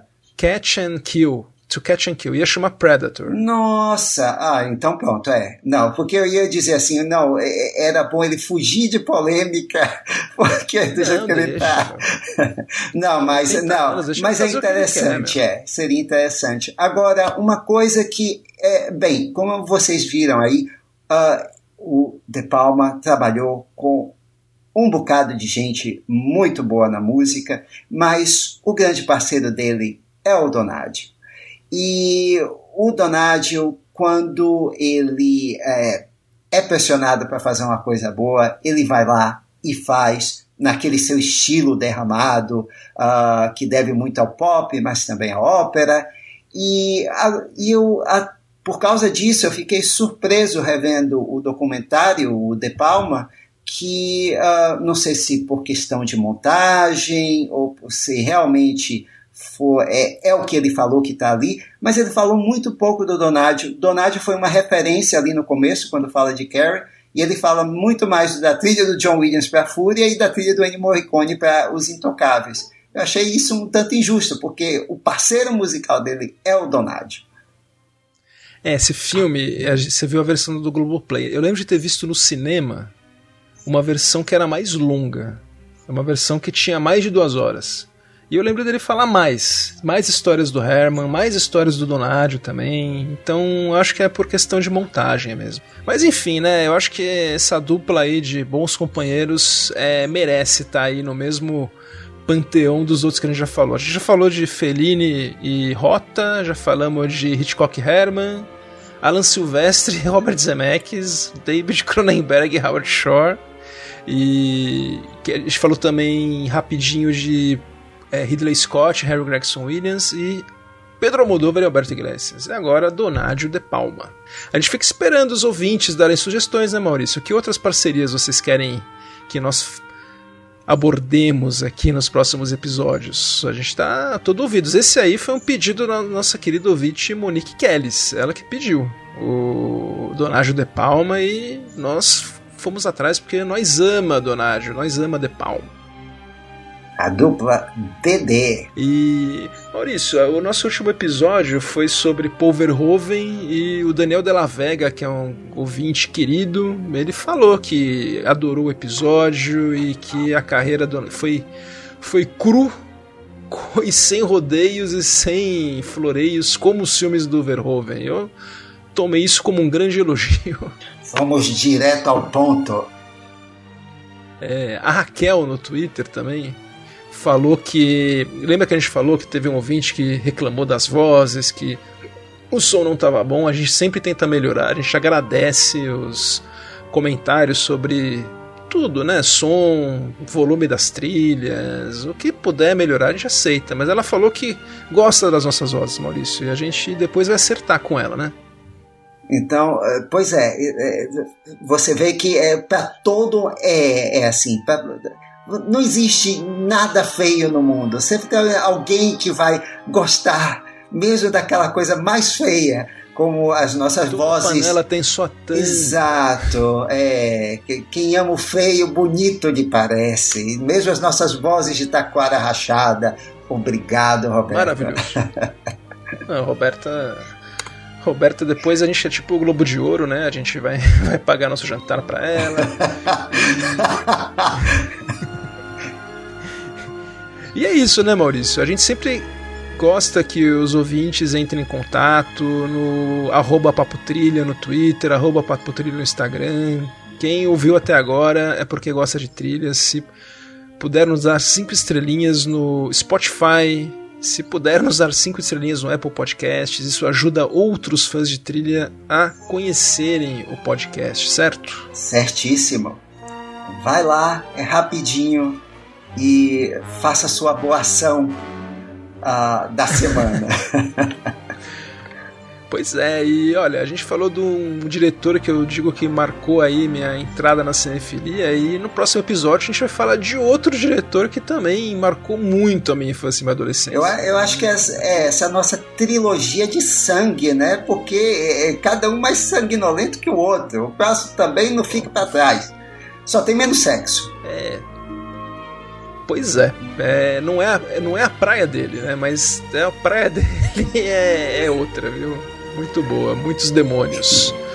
E bom, todo mundo já sacou, mas vamos manter. A gente vai falar então, a gente vai voltar em 15 dias, né, Maurício? É isso aí.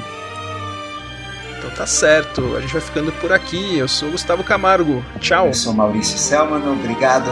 Até o próximo episódio.